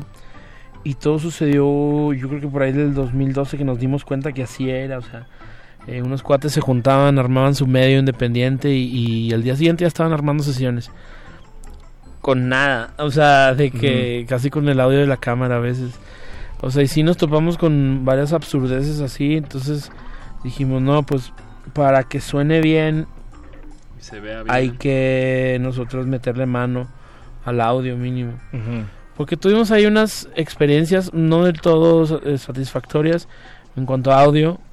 Y pues era porque, porque pues también, o sea, tanto los micrófonos que usaban eh, o, o, o más bien el diseño sonoro así de los espacios o lo que fuese, no nos acababa de convencer. No nos representaba, digamos. Mm. Y entonces ya eso lo- ese ejercicio lo empezamos a hacer con el de- de- después de que terminamos el, eh, disco Alma Nueva eh, con unas sesiones que se llamaban Paradójico y ahora lo replicamos eh, Para este nuevo material. sí. Y bien, con video lírica aparte. Ujú, Eso se me eso- hace- eso también es una padre. tendencia muy marcada, ¿no? En YouTube la música que, que venga con la letra, ¿no? Estuvo padre, sí, porque fíjate que ahora se nos entiende más, ¿no? Para que no anden adivinando. para que no anden adivinando ahí la, las letras y que... Para que no las, tampoco, para que no las busquen Sí. en estos sitios de dudosa sí, sí, procedencia, sí, sí. ¿no? ¿Quién sabe quién sí. los escribe? ¿Quién, ya está subiendo mis letras, maldita Sí. sea? No, y las suben más, bueno, sí. Y yo ya me ha tocado así que... Pues que las cantan así como se las imaginan. Y está bien, pero, Está bien. pero no tan bien. es decir, está mejor así, como más enseñándoles el camino. Los Guadalupe, bueno, aparte de esta sesión de, de La Viuda, eh, que viene con seis temas, ¿qué más han estado haciendo este año? Este año, pues estuvimos en KXP. Ah, sí, sí. Estuvimos eh, por Eh, ahí también. Que eran unas sesiones, eran. Pues es que ahora ya como que siento que ha acaparado más atención los Tiny Desk, ¿verdad? Pero, pero en su momento. Pero eh, to- todavía lo siguen haciendo, ¿no? Sí, No- sí, o no sé si ya también están haciendo esto de, de estar dando tour, como ahora que vinieron para México. No sé si están replicando más ese formato, no sé. ¿Como el de chiste es que Desk vinieron. el No, no, o sea, como el KXP, El que- digamos. Ah, claro, que el que eh, vino como pues, sí. itinerante. No. Eh, el chiste es de que vinieron y, y nadie sabe, pero nos pidieron, como a nosotros y a otras dos bandas, o sea, porque le, dieron la curaduría a, a unas personas que organizan un festival de música y entonces le dijeron, les dijeron, pues ahí nosotros te lo curamos y pues sí, sí, sí, pero queremos que a huevo esté de Guadalupe, este... Ah, qué chido que desde ellos lo, lo pidieron. Que, pues está bien, o sea, si van a hacerlo fuera también tienen que hicieron su, Claro. su trabajo de ver qué, qué bandas están Claro. sonando, Sí, ¿no? Ya nos habían Sí, puesto. recuerdo que nos pusieron ahí hace, Hace unos por el años. 2013 más o menos. Esto todavía apenas había como cuatro rolas ahí en SoundCloud o algo así. Ah, órale. Y de Sí. repente ahí nos, nos mencionaron y fue así, ah, no, qué chido. Y luego ya como que nunca nos pelaron hasta ahora, como que se acordaron, no sé. Ah, Este, No, es que creo que ya sé, chido, creo que sí. fue por un compa, el Eric, este, el Erich, que le, que entonces tenía un blog que le estaba yendo muy bien, entonces creo que él- por él, por ahí fue el enlace, y él fue el que le empezó a pasar al, al DJ Chili, este, muchísima música, este, chilanga, pues, y, Y ahora yo creo que le, le volvieron a decir, oye, todavía, todavía viven aquellos, sí, todavía no se han muerto, y pues ahí, ahí, ahí nos pidieron y estuvimos ahí. Un poquito después nos fuimos a Guatemala, este, con una onda de unos intercambios culturales que está proponiendo nuestra oficina, este, lo cual se me hace muy interesante porque son, es decir, eh, mismo proceder que con las sesiones, ¿no? Los, pues, intercambios culturales también son tan con las patas, entonces decidimos hacer nuestro propio intercambio cultural. ¿Y, qué, se intercambia culturalmente? Entonces, este, pues fluidos, comida, comida, este, comida, lecho, lecho. No, pues que toquen aquí, que, cuando y cuando ellos vengan toquen ustedes toquen allá. También es sí, pues o sea, es como como ofrecer al público que te sigue a ti, pues que, que ponerle ahí un, un espacio. Ordenarles que... los oigan también. te ordeno que oigas a.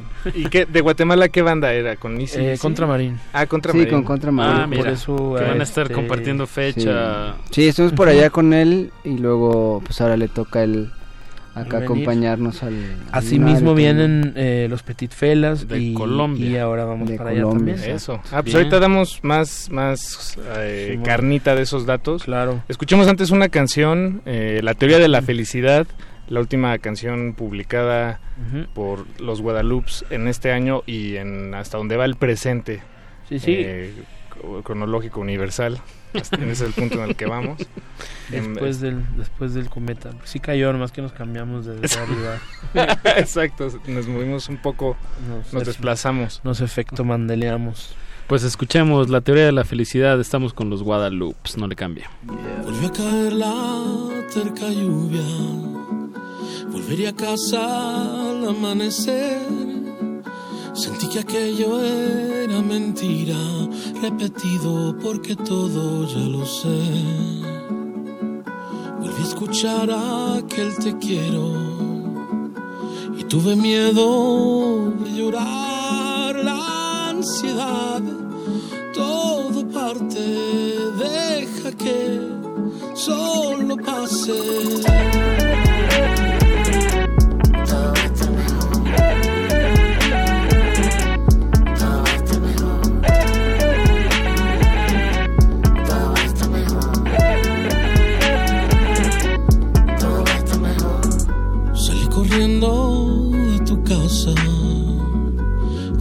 Chiquito el corazón. Me eché la lluvia para limpiarme. Tus palabras, mis recuerdos y su voz. Y sin querer las horas pasan. Cuando al fin llega la quietud.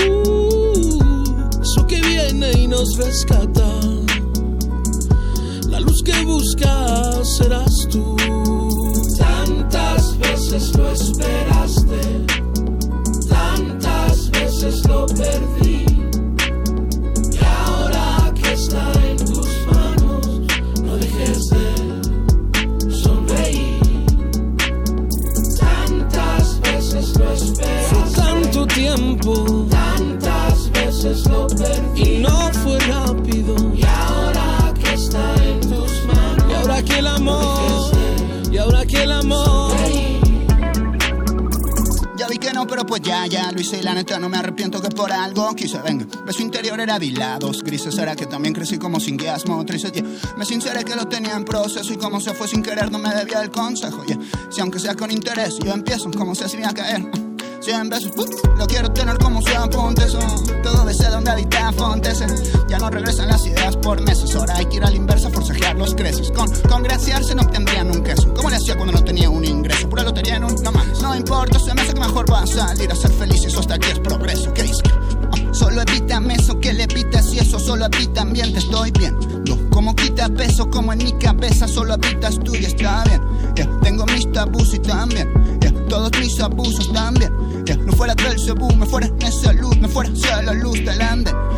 Que sincera falta de todo, quien te viera, qué bonita luz me das siempre. Anda, evítame el preámbulo entre los dos. Me impacienta que estés deambulando por siempre. Si supieras cómo se me hace agua la boca, se te escurre del y la merme. Que poca se me ocurre que saber mi está fomo, de saber ni me asomo. Siempre cambian de forma, somos. Ya saben quién, el acervo y la imposta, como me estoy riendo, los nervios no importa cómo. Yo todo lento entre sueños y aroma, plomo, me encomiendo al encierro y me asombra como. De momento es invierno que da el al dolo, no tengo tiempo para hacer lo que se pase solo. O pues no saberlo, se rompe así queda. Y de nuevo trae desenvainado los sables, güey, de este lado, tú sabes. Tantas veces lo esperé. Fue tanto tiempo. Tantas veces lo perdí. Y no fue rápido. Y ahora que está en tus manos. Y ahora que el amor. Y ahora que el amor. Tantas veces lo esperé. Fue tanto tiempo. Tantas veces lo perdí. Y no fue rápido. Y ahora que está en tus manos. Y ahora que el amor. Cultivo de hercios.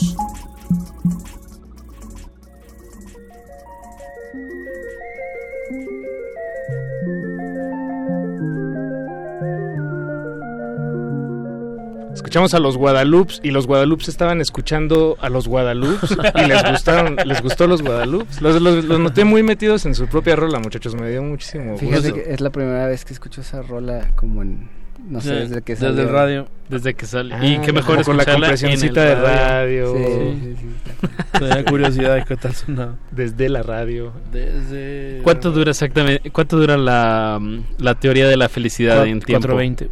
Como unos 4.20. No pero, sé. pero ahorita que es curioso, ¿no? Cuando uno se concentra así pasa diferente el tiempo, ¿no? Cuando se Sí, a mí, escucha. a mí me pasa mucho luego, eh, bueno, escuchando las rolas o ensayando, así que luego siento las rolas más lentas o más rápido, aunque estén, o sea, como un día más lento y a veces al día siguiente más rápido, no sé, está... Híjole, está muy ¿quieren loco hablar de eso? No, no, no. o, o mejor díganos algo sobre la teoría de la felicidad. De... Eh, el nombre. que podría, porque ya le iba, iba a abrir esa puerta. No, no, no, no. Ya ves para allá, no, no. Regresen, regresen. Exacto. Este, mm, ¿qué les decimos de la teoría de la felicidad? Que El video se ve bastante chido. Ah, gracias. El video lo hizo un compa que se llama Ramiro, eh, que pues ya llevamos como unos siete años chambeando con él. eh, él está documentándonos, no sabemos para qué. Yo creo que, eh, espero que pase algo interesante en los próximos 10 años. Este, como para que valga la pena y un... Que, que esté el registro. Sí, no sé, que Ferdi independice México o algo, Yucatán, no sé. Exacto. algo perro, sí, que haga que se den la mano eh, el, el Chapo y Ociel o alguien, o sea, que haga algo así. Que reconozcan a Tlaxcala ya. Y que, y que todo el camino que, que narra la historia hasta que llegaste a ese punto esté Ah, que empiece, que la banda y al final ya nomás sea como mi, mi partido político. su- así, ¿no? ya, otra cosa. En fin, el chiste es de que en, en esa en, en esa labor digamos este de observador cada vez se ha hecho más invisible y, y más consciente de de lo que es la banda, entonces este bueno, pues quién mejor que él para para que dirigiera este video. Que le dé imagen a, estas producciones. Y, y, y bueno, pues lo, lo hizo muy bien. Yo creo, o sea, queda muy. eh, Aparte, está bonito lo que tenemos planeado hacer, como con ese personaje y esa. Y ese, y ese tema de la gabardina, del. del, del, del-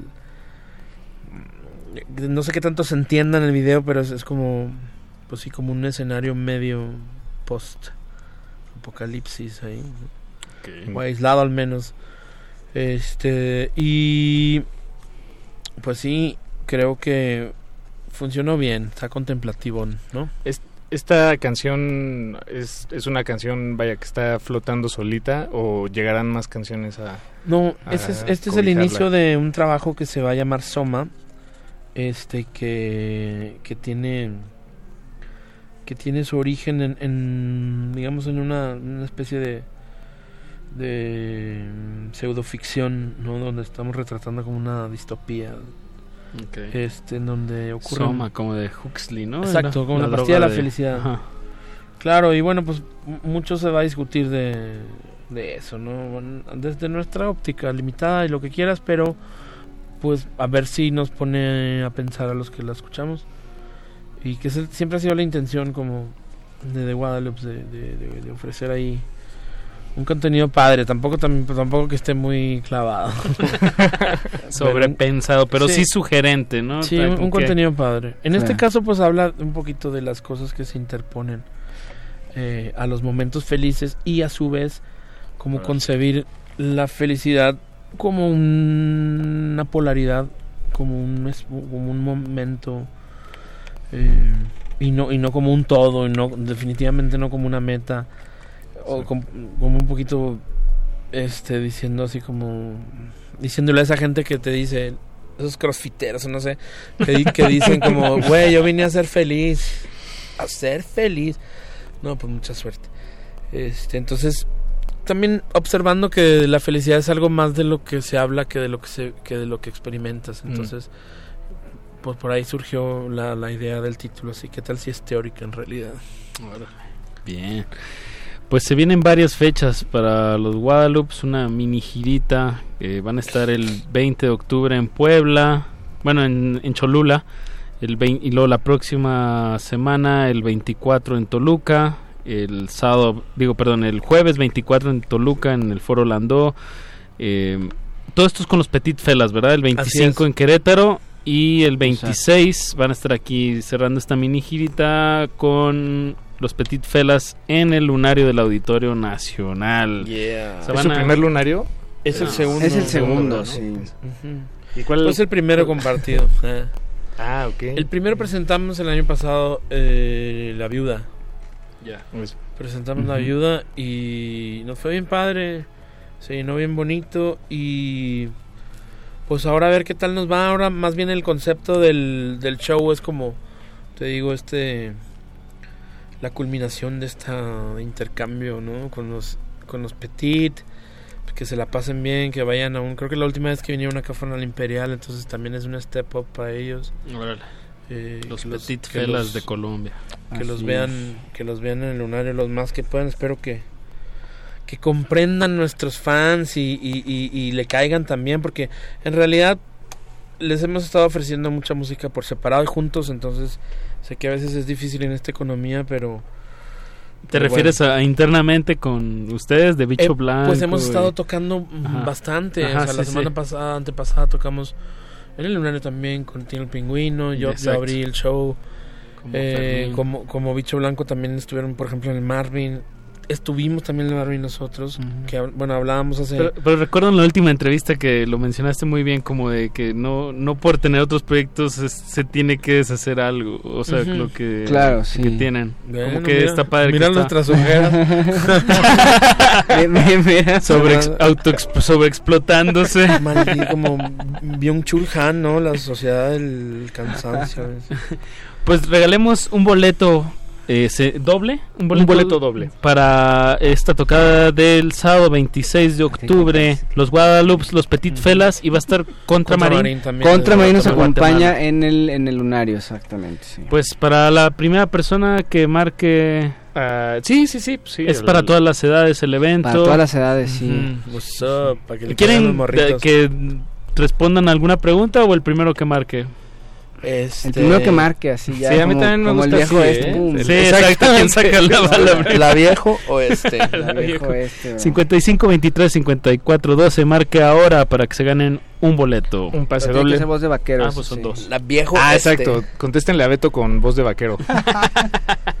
que le digan forastero. forastero. Oiga, forastero. Yo quiero pases para The Guadalupe y los Petit Felas el 26 de octubre. 55. forastero. 5523 5412.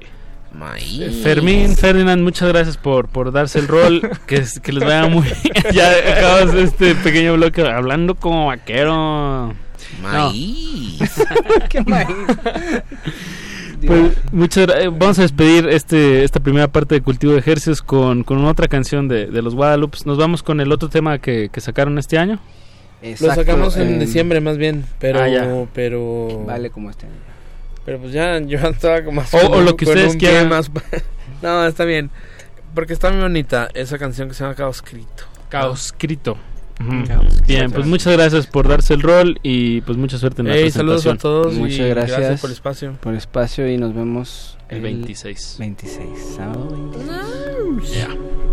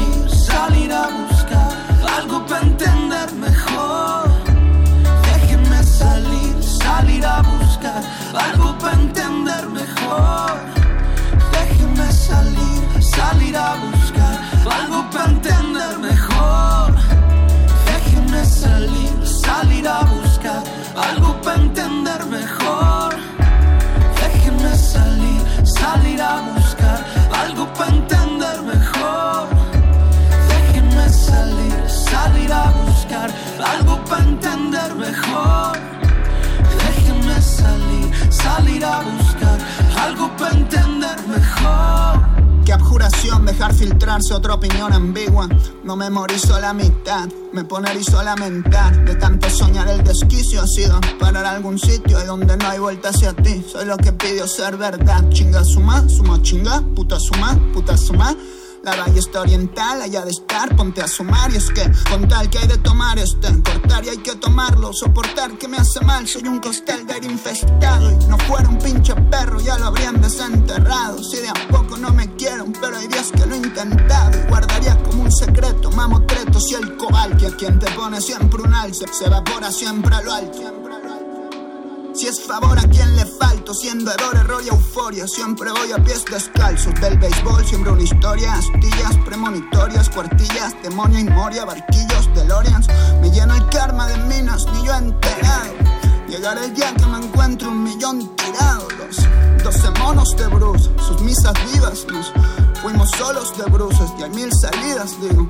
Tenía su olfato y las cruces, sabía sulfato y la expuse. Se vio que a ratos atroces saldrían sus tratos, marcuses. Soy hambre minuto, soy hambre minuto, lo quieren de paro. Olía su tributo, solía estar de luto, no sienten reparo. Se dejó los ojos vendados y como temis, como si oran, chale que ñecos me han ofrendado, cierto me temo conmocionar.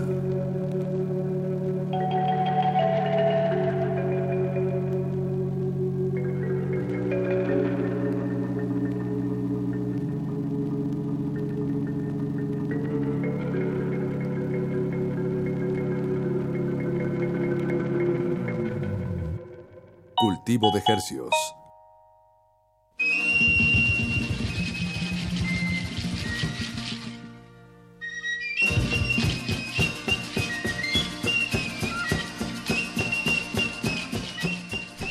Acabamos de escuchar Caoscrito de los Guadalupes que ya se fueron de esta cabina radiofónica. Gracias a Luis Enrique, el ganador del pase doble para la fecha que tienen con los Petit Felas. El 26 de octubre. El 26 de octubre en el Lunario.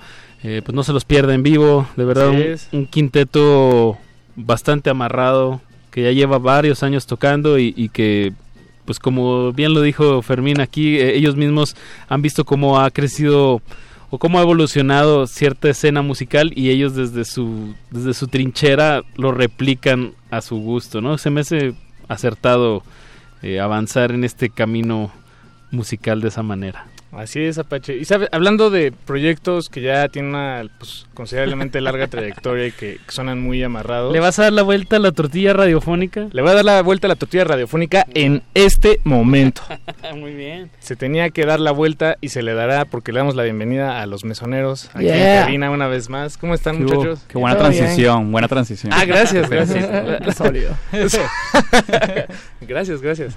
Qué buena transición, no, qué buen disco se aventaron ustedes, muchachos gracias, gracias. Salió finales de septiembre. 27 de septiembre. 27 de septiembre. Ah, bien. Música fresquecita. Tiene apenas dos semanitas ese... Sí, tal cual.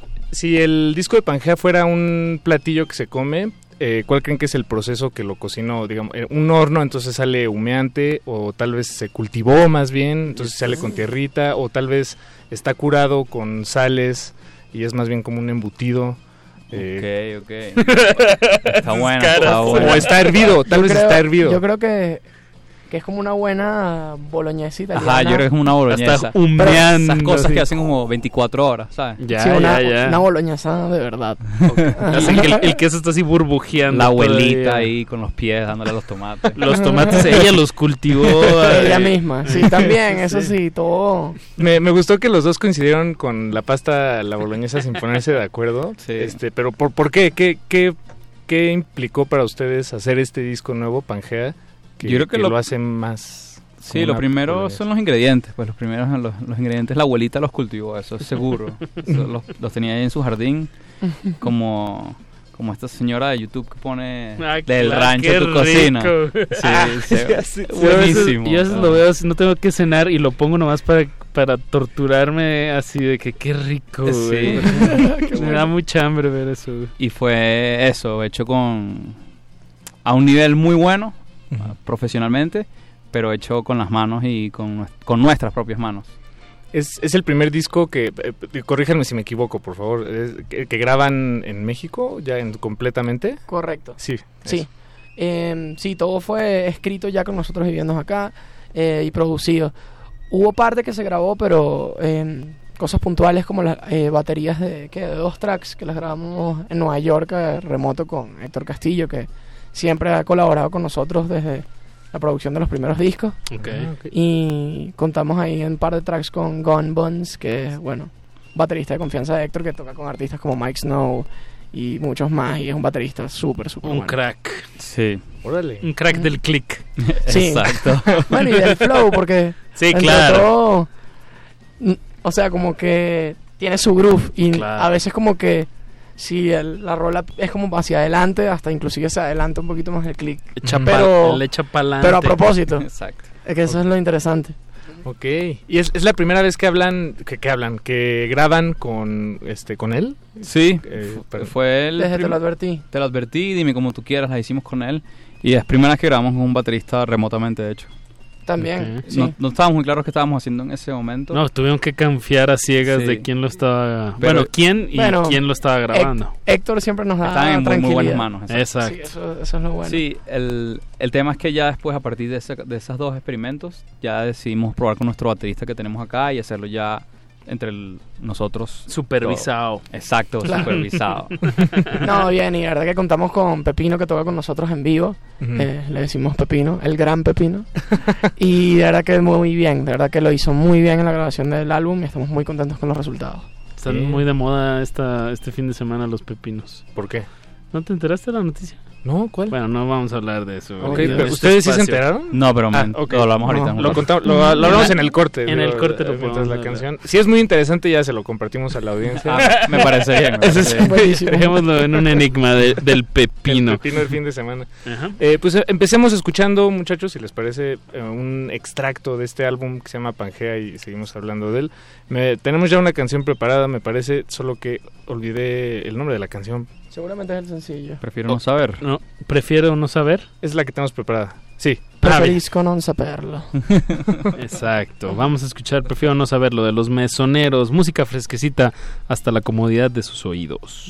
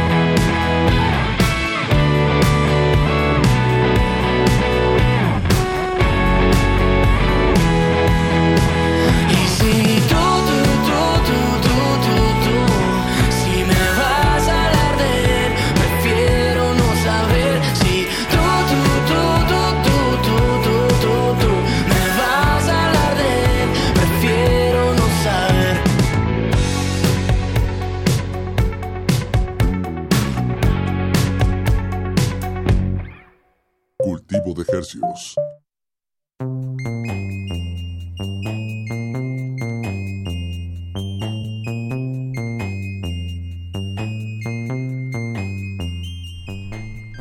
Prefiero no saber de los mesoneros.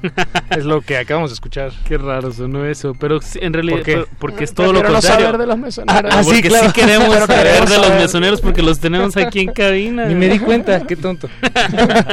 Qué bueno. Está buenísimo. Está buenísimo, nunca lo había pensado. Prefiero no saber de los mesoneros. Eso es algo que se va a decir mucho en las estaciones de radio, seguramente. Qué bueno. Mandando un mensaje ahí doble sentido. Exacto. Exacto. Pues esto es del, del disco que sacaron hace una semana y cachito. Digamos una semana y Sí. para cerrar los números. Sí, sí, sí. Este, Pangea. El, el título, bueno, pues es como. No sé si. ¿Cuántos temas tiene el, el disco? ¿Ocho? Tiene ocho tracks. Ocho tracks. De alguna, de alguna manera se po- podrían ver esas canciones así todas ¿Como pegaditas. continentes? Ajá, exacto. No sé, estoy tratando de, de, de- de ver cómo lo conceptualizaron. buena, está buena esa, Ah, está está buena. bueno esa Ese interpretación. ángulo. Creo que te lo va a robar por las próximas no, perfecto. entrevistas. Pangea 2. Y que qué bien que ya, ya ahora le conseguimos un sentido. No, mentira, mentira. Eh, en realidad es el primer, eh, además de que es el primer álbum que hacemos eh, fuera de nuestro país, eh, es un disco que habla de la separación. Eh, Mucha gente se pregunta qué significa Pangea. Pangea era un supercontinente, como tú Ah, decías, exacto. cuando los cinco continentes que hoy conocíamos, eh, en épocas de la prehistoria, estaban todos juntos en uno solo.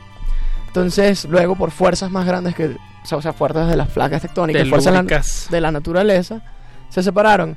Entonces, este Y disco se una siguen anal- separando. Tal cual.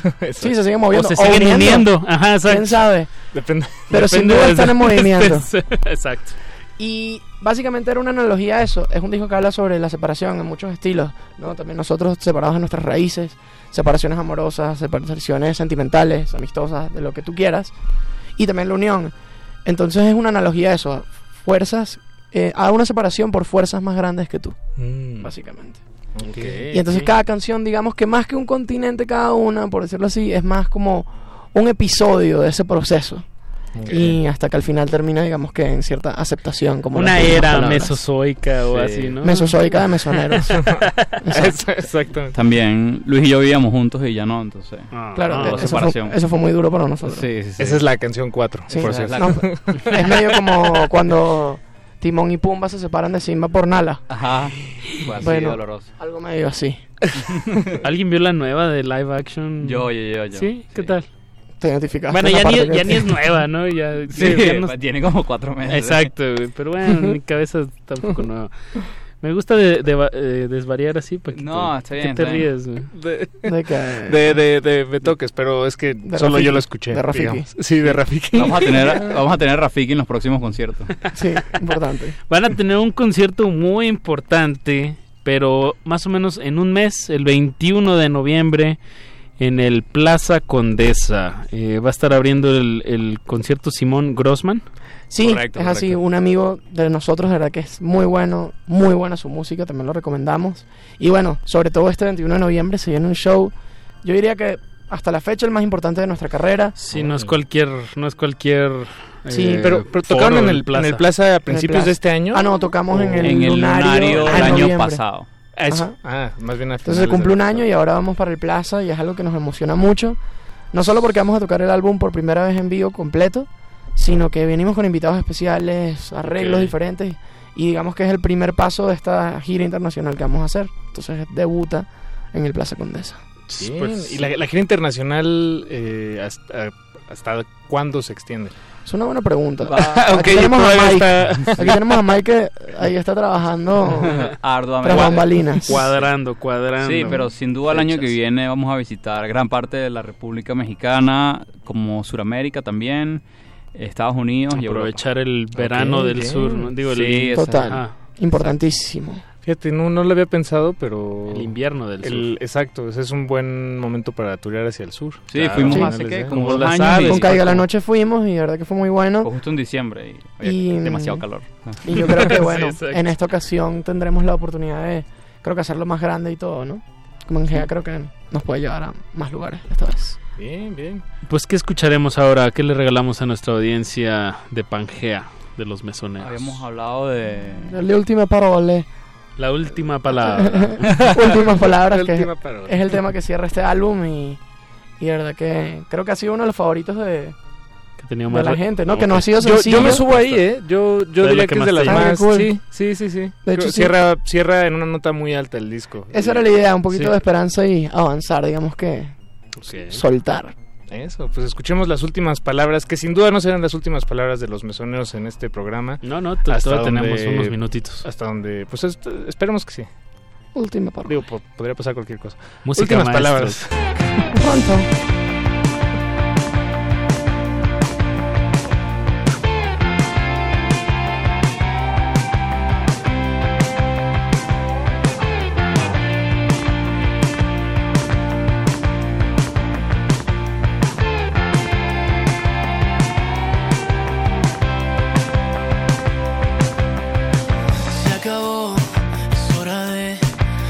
Hacerme esto de una vez, sin dejar más cabos sueltos. Terminó, me cansé, voy a enterrar todo lo que no fue y empezar con algo nuevo. Estoy hablándote a ti, a ti, a ti, hablándote a ti, a ti, lo peor de mí. Si tienes algo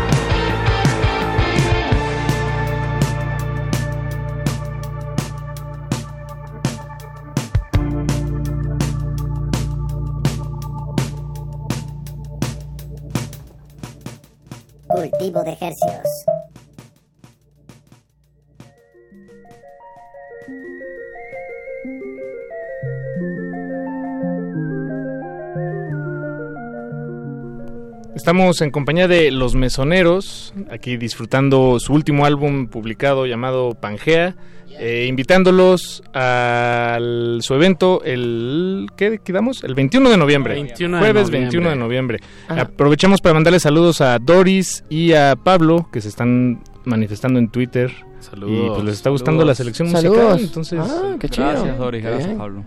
Arro- arroba R modulada. ¿Y ustedes cómo están en sus... Arroba los mesoneros en todas las redes sociales, Facebook, WhatsApp, Tinder, como ustedes quieran. ¿En serio están en Tinder? Sí, menos en Grindr. Ah, oh. ¿Cómo ah. es? No que bajar. en todas Prefiero las... no saber. Exacto. Eh, pues, y, y además este este disco lo, lo publicaron, lo acompañaron con muchísimos videos, bueno, muchísimos, creo que cuatro, ¿no? Cuatro Cinco, Ah, cinco cinco. de las ocho canciones, wow. Eh, cinco por ahora. Cinco por ahora, este, todos están dirigidos por la misma persona. Ahí vi Clint, tiene un nombre muy particular. Clint Hardwood. Hardwood, este, Hermano, bueno, es como. No, es- no es primo porque no, no es Eastwood. pero, pero, pero muy- pero colega, pero colega de Exacto. Eh, también dense un chapuzón si, A si su- a les su canal de interesa, YouTube. al canal y bueno pues estén al pendientes de, de por cierto de este programa porque los mesoneros nos van a regalar unos boletos Ya. para regalarles más adelante Más adelante, porque todavía falta más de un mes para la fecha, entonces, bueno, pues estaremos atentos de, de, de regalarles esto que ya prometimos al aire, Paco, lo que se promete aquí en las, en las frecuencias del 96.1 de FM. Radio UNAM. Radio UNAM, ya no se puede hacer para atrás. Eh, pues mucha, pues pre- prepárense bien para esa fecha, 21 de noviembre, recuérdenlo en el Plaza Condesa. Eh, pues nos queda tiempo para escuchar un tema más y, acabamos. Bueno, este es el tercer sencillo de este álbum. Eh, se llama Expropiese y el video también lo pueden ver en YouTube. Ah, no, eh, pero no perdón tenemos te lo advertí ¿Tenemos otro adver- Ah, Ah, mira. fíjate tú, sorpresa. Se lo- se lo- se lo- sí, perdón. Te lo advertí. Yo te lo advertí. advertiste que era te lo advertí. Sí. Es interesante. Se advirtió. Eh, te lo advertí al cuadrado. Bueno, eh, entonces este es el primer sencillo de este álbum, se llama Te lo advertí y esperamos que les guste. Eso. Y nos vemos en el Plaza, 21 de noviembre, las entradas están en Ticketmaster. Eso. Viene con todo. Eso. Muchas gracias. Muchas gracias por darse el rol. Estaremos al pendiente. Muchas gracias a todos los que nos sintonizaron esta noche. Vamos a continuar un playlist eh, con música bastante bailable. Densa. Densa. para Entonces, la mente y los pies. Entonces, quédense en sintonía. Los dejamos con los mesoneros. Muchas gracias. Gracias, gracias por invitarnos. Se despiden de estos micrófonos Apache o Raspi. Paco de Pablo, gracias. Música maestros.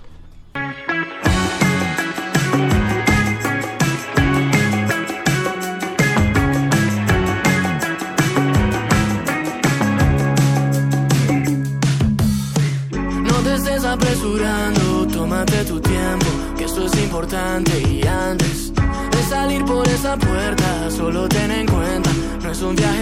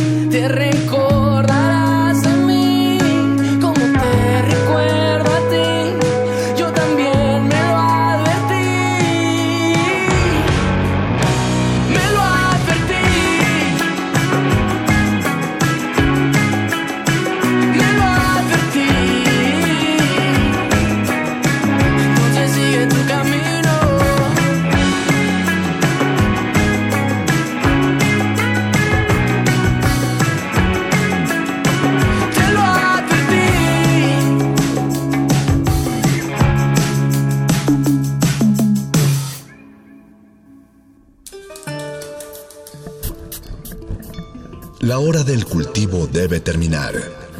Así, el sonido podrá florecer.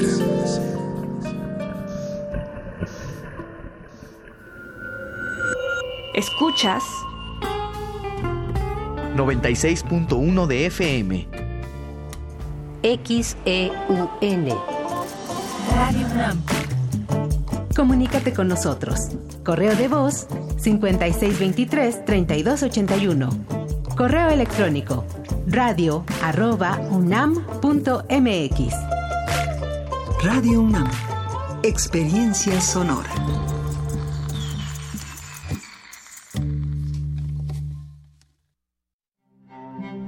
Por las que ya no están. Por las que nos faltan. Por las que vienen. Por las que estamos. UNAM y la Feria Internacional del Libro de Oaxaca, edición número 39, los invitan a participar en este evento dedicado a las mujeres. También dedicado a las lenguas originarias en el Año Internacional de las Lenguas Indígenas, a Francisco Toledo con el lema Todos extrañamos a Toledo, Y con la presencia de Salman Rushdie, famoso porque en 1989 una fatwa lo condenaba a morir. Continuemos replanteando el mundo juntas a través de la literatura en la FIL Oaxaca. Del 19 al 27 de octubre en el Centro Cultural y de Convenciones de Oaxaca, proponemos la escritura y la conversación para reinventar la vida nuevamente. Mayores informes www.filoaxaca.com. A todos nos ha pasado. Tenemos dudas. Necesitamos respuestas. En la línea de la vida de Conadic te informamos sobre adicciones y consecuencias. También te orientamos en caso de crisis emocional por el uso de sustancias. Y si te preocupa que alguien pueda engancharse, te asesoramos. Llama al 800-911-2000 cualquier día, a cualquier hora. Juntos por la paz. Estrategia Nacional para la Prevención de las Adicciones. Gobierno de México. La música, la partitura, la idea y la persona detrás. Escuchemos a los autores en Fa, nuestros compositores en síntesis. Un espacio de entrevistas a jóvenes creadores mexicanos de música académica, todos los jueves a las 11 de la noche. O sintoniza la retransmisión los domingos a las 7 de la tarde. 96.1 de FM. Radio UNAM, Experiencia Sonora.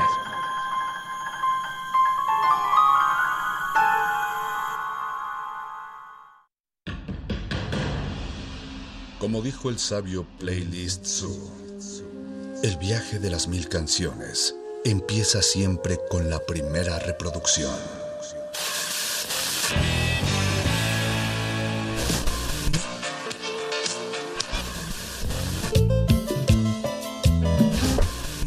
Continuación, un maestro te abrirá la puerta de su lista de reproducción.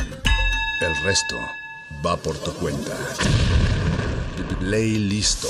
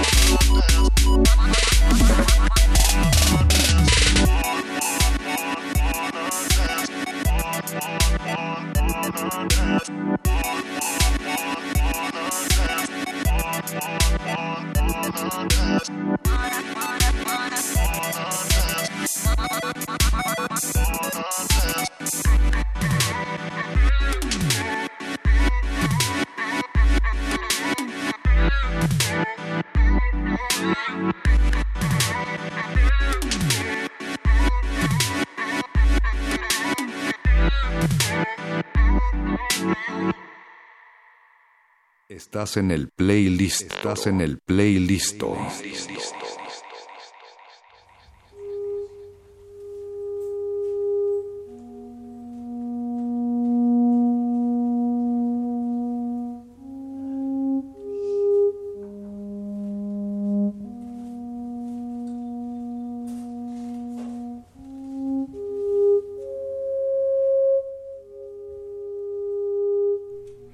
Bienvenidos a El Playlisto, transmitiendo así es, en vivo. Estamos en vivo, estamos en la cabina de Radio UNAM. Esto es un espacio que, que pues no siempre tenemos la, el privilegio, el gusto de, de compartirlo con nuestra audiencia en vivo recientemente, pero es porque estamos trabajando eh, precisamente en ello, en que, en que se vuelva un espacio más vivo y bueno, eso requiere más trabajo y ese trabajo a veces nos saca de la cabina, pero hoy es una de esas noches que nos da gusto estar aquí acompañándolos eh, y esta noche me da gusto también co- compartir micrófonos con un colega con el que, si bien ya lo hemos hecho antes, no lo hacemos muy seguido, querido camarada Alberto Benítez. ¿Cómo estás? Paquito, me encantó ese rep- reporte del playlist. Sí, no, pues es manteniendo, es que a veces eso no se dice al No, aire y creo que sí no. hay que decirlo. eh, No, es porque importante. Es un espacio que si bien hace la resistencia, pues lo hacemos para todos y pues creo que vale la pena que estén enterados de precisamente de eso, que es un Eso. espacio que se- parece sonar abandonado, pero no, más bien estamos generando futuros nuevos contenidos. Hoy se para este quita el, el botón del piloto, no, no automático tan así, tal cual, pero digamos la interrupción de la curaduría y la programación para justo recibir estos invitados. Qué buen fondo, por cierto. Sí, y por cierto es tu cumpleaños, perdón, lo tenía que decir. Es cumpleaños de Betoques, felicidades. Es- Gracias. Felicidades, Es amigo. muy raro una felicitación radiofónica. Blancón Maña. Pero va, me gusta, me gusta eso. Gracias, Paquito, gracias. Y qué bueno también es hablar aquí con nuestros amigos invitados que vienen representando, bueno, ahorita lo van a como desmenuzar con más detalle, pero tanto una plataforma como un sello digital y también un como son como están encarnando un grupo de personas, nada más son dos cuerpos ahorita, pero como que hay otros más enlazados.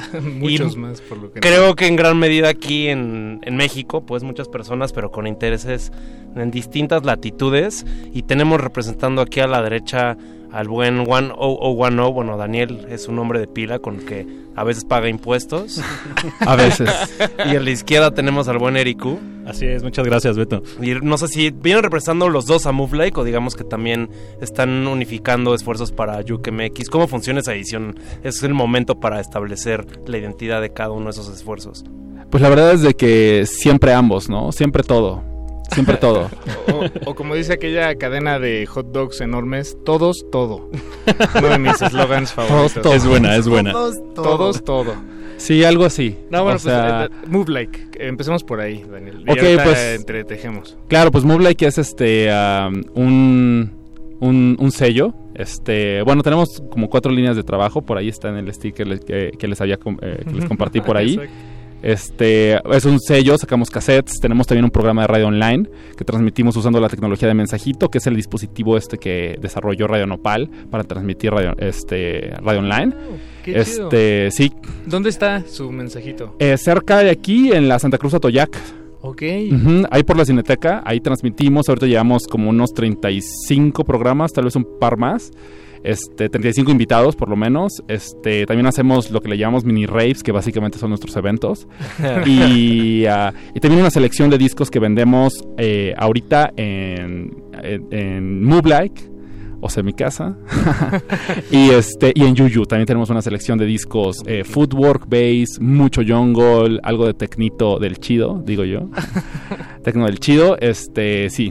Entonces eso es más o menos como que lo que hacemos, ¿no? Y somos un crew, una familia, este siempre enfocados hacia la música y bueno, pues yo que MX doy paso aquí a Gracias, gracias Daniel. Gracias Hola. también Paco. Em, pues UKMX, vamos, es una comunidad, ¿no? Eh, está Daniel aquí representando a su sello, pero a la vez ese sello eh, contiene integrantes, ¿no? Que estamos relacionados con el quehacer dentro de la música, específicamente dentro del juke, el footwork, y aparecen otras net labels. En mi caso, la vinculación con Move Like fue a través de lo que es UKMX, pero también Futurable, que es net label jalapeña, y dedicada también a todos estos sonidos, ¿no? Pero entonces entiendes que hay una conexión entre Jalapa, Guadalajara, eh, Ciudad de México, Monterrey, que tienen cada uno sus sellos y conectan a través de UKMX en el sentido de la convocatoria que se lanza anualmente, ¿no? Un saludo a, a nuestro amigo eh, Moving en Los Ángeles, el Gerardo Salazar II, atendiendo asuntos de la UKMX desde Los Ángeles, pero también nosotros contribuyendo a todo esto que hacemos, ¿no? Que es eh, básicamente darle visibilidad a una, a una red de productores muchísimas mujeres, muchísimos hombres involucrados en el tema que quedan a veces en, en, en, en espacios muy ocultos ¿no? dentro de la red. Sí, Entonces, un poco de nuestra labor, o al menos ahí puedo comprometerme a este sentido de compartir ¿no? el, el, eh, el quehacer de estas colectividades. Exacto, como eh, pues meterlas en, en circuito, en, en, en movimiento, que, que suenen, que, que, muten, que cobren significado. Totalmente. De, de distintas maneras. Así es. Eh, porque además son, son comunidades que, que pues son nativas en gran medida, o bueno, una muy buena parte de, de, pues de su manera de manifestarse es en línea. Este, pero también está pues este otro lado que es el vernos a las caras, claro. ¿no? Este reunirnos. Sí, que parecieran prácticas un tanto descuidadas en los últimos años, dándole muchísima relevancia a lo virtual, a lo digital. Y de aquí la importancia de tener un sello con eh, una aspiración a, a volver a, a, los formatos físicos. Los eventos reales, ¿no? La vida real. Exacto. Sí, es mucho de lo que perseguimos nosotros en Moolay, que en... Eh, o sea, obviamente sí hay una comunidad, digamos, digital, pues, este se extiende a Guadalajara, Monterrey, este San Luis Río Colorado, también por ahí, este, shoutouts a la pena ajena, este, que también es parte de la FAM. Eh, pero realmente a nosotros nos interesa mucho este hacerlo real, ¿no? Hacerlo como un poquito tangible, que haya como una familia que se reúne cuando un, puede. Un punto de reunión o espacios. Sí, claro. O sea, creo que por eso también es este para nosotros es bien importante como que la radio online sea eh, física, sea como en, en, un punto físico. Ah, claro, claro. Este, um. O sea, los por eventos. Mensajito. Por eso mensajitos, o sea, sí es importante. Por eso esa tecnología. Pues. Uh -huh, sí. Tal cual, sí, porque incluso en 2015 empezó Movelake, realmente, originalmente empezó como radio online y, eh, y lo hacíamos por MixLR, ¿no? Este, y pues que era radio online, solo online, digo, obviamente este, lo transmitíamos, pero eh, era como, digamos, mucho más intangible de lo que es ahorita. Ahorita ya es este invitados, invitados, invitados. Incluso han habido como dos, tres que eh, nos contactan para ofrecer mixes para Move Like Radio. Y este, y pues chido, ah, gracias. Pero este, sí estamos enfocados en que se presenten literal físicamente y que toquen el set en vivo, ¿no? Claro, claro. Este, los eventos, pues ni se diga, también ese es este de Star o Star o Star. Eh, uh, pues también los cassettes que sacamos y los discos que vendemos, pues todo es como muy físico, ¿no? Entonces va por ahí también como la red de, de Move Like, de ser eh, un crew, una familia de, de gente de carne y hueso, ¿no? Eso. Y de música de carne y hueso, algo, algo así. Es curioso cómo, digo, por todo esto que mencionas, de, de alguna manera, no sé, eh, publicar en cassette, eh, transmitir con, con, el mensajito, ¿no? Uh -huh. Que digo, para quienes no saben, pues es, y para no entrar tampoco en demasiados detalles, pero es esta tecnología que, que literalmente transmite por internet, no es Tal un cual. este no, no estás usando una una computadora, una computadora no este, dispositivo chiquitito, sí. tamaño. De hecho, solo es como entrada USB y Ethernet, ¿no? Es así sí. como las entradas básicas que tiene. Tal cual, ¿no? O sea, le metes audio y en el momento en el que le das clic a transmitir, estás mandando audio de tu celular o de un micrófono Exacto. o de una CDJs. Entonces, eh, exactamente. Entonces, por un lado, eh, hacer estos eventos, publicar con estos formatos, transmitir de, de esta forma, pues es una manera de, de de generar un discurso eh, a través de, de, los medios tecnológicos que escuchan, que uh -huh. lo que yo veo, digo, hay muchas cosas seguramente, pero yo veo que como que quieren jalar a las personas, o sea, sacarlas de, de sus lugares y obligarlas, obligarlas, este, obligarlas. y ver, como decía hace rato, verse las caras, ¿no? Sí. Un poco, porque es algo que está, es, es, pues esta música es, es eh, si me permiten la expresión, es muy, digi- eh, es muy digital, todo Claro. es muy digitalizable porque es lo más fácil y sencillo y pro- probablemente mucha de ella viene de lo digital y proviene y nace ahí, pero entonces estos esfuerzos pues es un poco eh, trasladarla a un plano más físico. Digo, me estoy viajando, pero, Es- pero es- en un es- buen sentido, es es acertado, delicioso. Es, acert- es acertado porque reconocer que la música juke, el footwork, o sea, entender el, el- la génesis, ¿no? Ahí, eh, ¿De dónde viene? Bueno, Chicago. Pero, ¿qué parte de Chicago? El gueto. O sea, estamos hablando de un submundo que es segregado de por sí. Sí. Convertir un movimiento de segregación en un ambiente de inclusión, que es un poco lo que sucede en Chicago, a través del baile. En México, desafortunadamente, no tenemos el baile. Sí, no está, no está como esa, esa cultura, o bueno, al menos ese aspecto como tal, ¿no? Ese, como ese tejido, ¿no? Sí, no hay una comunidad alrededor de ello, ¿no? Como lo hay en la cultura original del fútbol, donde están eh, los discos, los, o sea, los pinche discos, los eventos, eh, digamos como público, y el baile casi como foco principal, ¿no? Sí, y en ese sentido, pues no es muy sencillo tampoco tú como DJ eh, de Juke o de Footwork hacer entrar en, en el movimiento, en el flujo a toda la raza que anda por ahí este, es- esperando beats más eh, orientados a lo que el, el oído y el sentido de identidad a través de lo sonoro uno tiene en el cuerpo, entendiendo que el cuerpo es un dispositivo que también reacciona ¿no? ante la onda sonora, el beat, todo va a importar en qué estado de, de movimiento aceptes caer a través de ese DJ que esté ahí, ¿no? Sí, sí, Entonces sí, sí. es un trabajo muy difícil con esta movida del juke, del footwork, ¿no? Eh, eh, tocar es, eh, y enlazar con, con la, con la audiencia. Entonces, bueno, ahí eh, a través de esta experiencia que tuve en, en Jalapa, conociendo más sobre los aspectos de producción, la danza, eh, todos los aspectos culturales, eh, porque fue ha sido un estudio meramente antropológico de- de- del- del, del caso jalapeño, pero vinculado a una red global. Eh, ahí es donde empiezan a emerger cuestiones eh, muy interesantes a partir de, de esta dislocación entre lo, digamos, como esto que es intangible. Eh, tienes además a un representante del footwork, fallecido ya hace unos años, DJ Rashad. Ah, claro. O hace sea, como- hace poquito, relativamente. fue 2013. Ya, Sí. o sea, pareciera que fue hace Bueno, poco y mira que ya llevamos. toda la razón. Sí, Entonces, hay un ambiente donde te das cuenta de que el líder natural de este movimiento es, es realmente convertido en un fantasma. Es como un, símbolo, de alguna manera también, ¿no? Sí. Con el tiempo. Que se evoca, ¿no? Y, y- Y sigue presente, sigue Y siendo está presente. el RIP, eh, Rest in Peace DJ Rashad sigue siendo como un grito, grito de guerra, ¿no? De todos los integrantes de esta obsesión por los 160 BPMs. Sí, de hecho, sí es muy curioso que lo digas de esa manera, como que también es parte de ese mismo fenómeno. Sí. Y bueno. Bueno, también eh, creo que un fenómeno eh, paralelo, bueno, eh, equivalente más bien, eh, es el fenómeno de Jay Dillon, ¿no? Que también es como Sí. esta figura, bueno, Pues, como este, sí, este, para el- como, como la onda del beatmaking, como también es como también como este... este No, no, padrastro que, que no, bueno, no, no padrastro, patriarca, es lo que quise decir, este, que, que falleció y bueno, y su figura igual como trascendió a pesar de, de haber muerto a una edad muy joven. Sí. Digo, sí, eh, realmente sí son casos eh, similares. Este, hay quien habla de eso. Este, ambos con muchísima producción. O sea, vinieron a esta tierra a hacer música, ¿no? Pri- primordialmente y, y- y hicieron tanta música y de tanta calidad y tan particular que generaron, o sea, dejaron como escenas completas, ¿no? Pues- Comunidades. Escuchemos un par de temas de- del disco que nos trajeron, que es la cuarta compilación de Juke MX de, de Footwork. Así es, mexicano. Footwork Foot- mexicano. hecho en eso, sí. México. Puro footwork hecho en México. Bueno, hay algunos traxitos, eh, por ejemplo, de mexicanos que Sí. viven en Estados Unidos. Es correcto. Mexicans, digámosles. este, este, que son parte de la comunidad de ah, productores mexicanos de footwork. Entonces, este, sí. Eso. Pues escuchemos eh, un par de temas. Creo que ya tenemos allá afuera la lista. Vamos a escuchar el, el tema 2.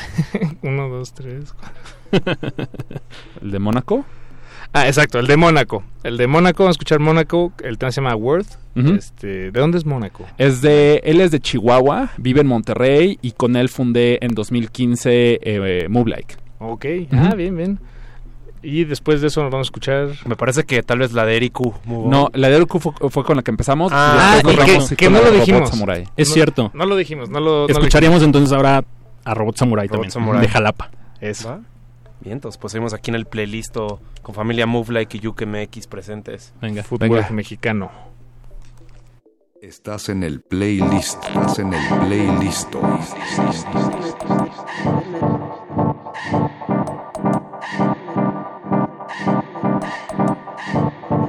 Move like music.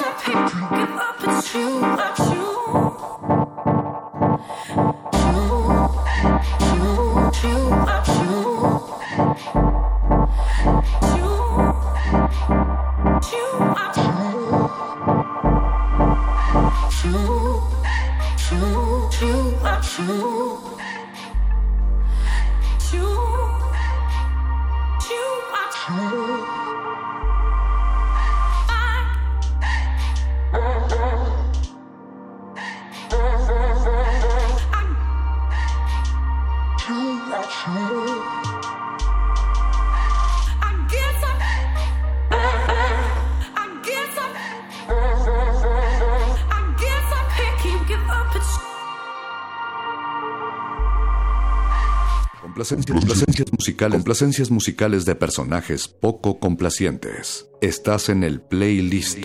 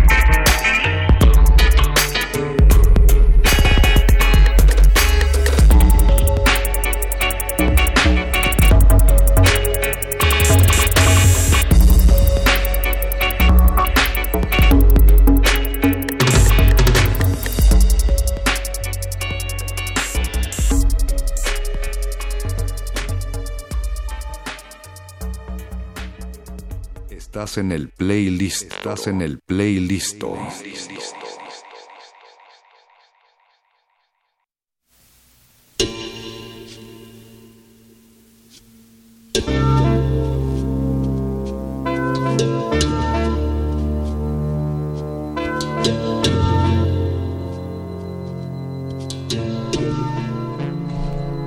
Eso que escuchamos fue Robot Samurai.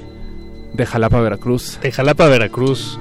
A Betoques le gustó muchísimo. A mí me, la, me latió bastante. O sea, justo creo que, bueno, si nos acaban de sintonizar, tal vez se la perdieron. Pero quienes llevan escuchando ya más de cinco minutos, eh, fue como parte del segundo bloque que tenemos aquí con nuestros amigos de Move Like y UKMX. Ujú. Me late mucho, justo como Eric uno nos contaba fuera del aire, que ahorita te invitamos a profundizar más. Claro. Pero sí, como que cuando escuchas esta canción, que aparte es, un, es una botana, como que son estas canciones que son como unas ideas inconclusas o más bien como ideas con unos vacíos para que tú rellenes como el resto de la canción, como que siento que es como que algunos productores te dejan una obra que diríamos incompleta entre comillas, porque justo como que te siembra la idea de cómo termina o cómo la completas y como que aquí tiene pues distintas velocidades, también como que nunca dejas de saber como a qué tanto hace guiños, ¿no? Como que sin duda hay hip hop ahí, pero también Sí, totalmente. pues, justo puede haber no necesariamente jazz, pero hay una variación como de funk. Sí, está, claro. está muy divertida.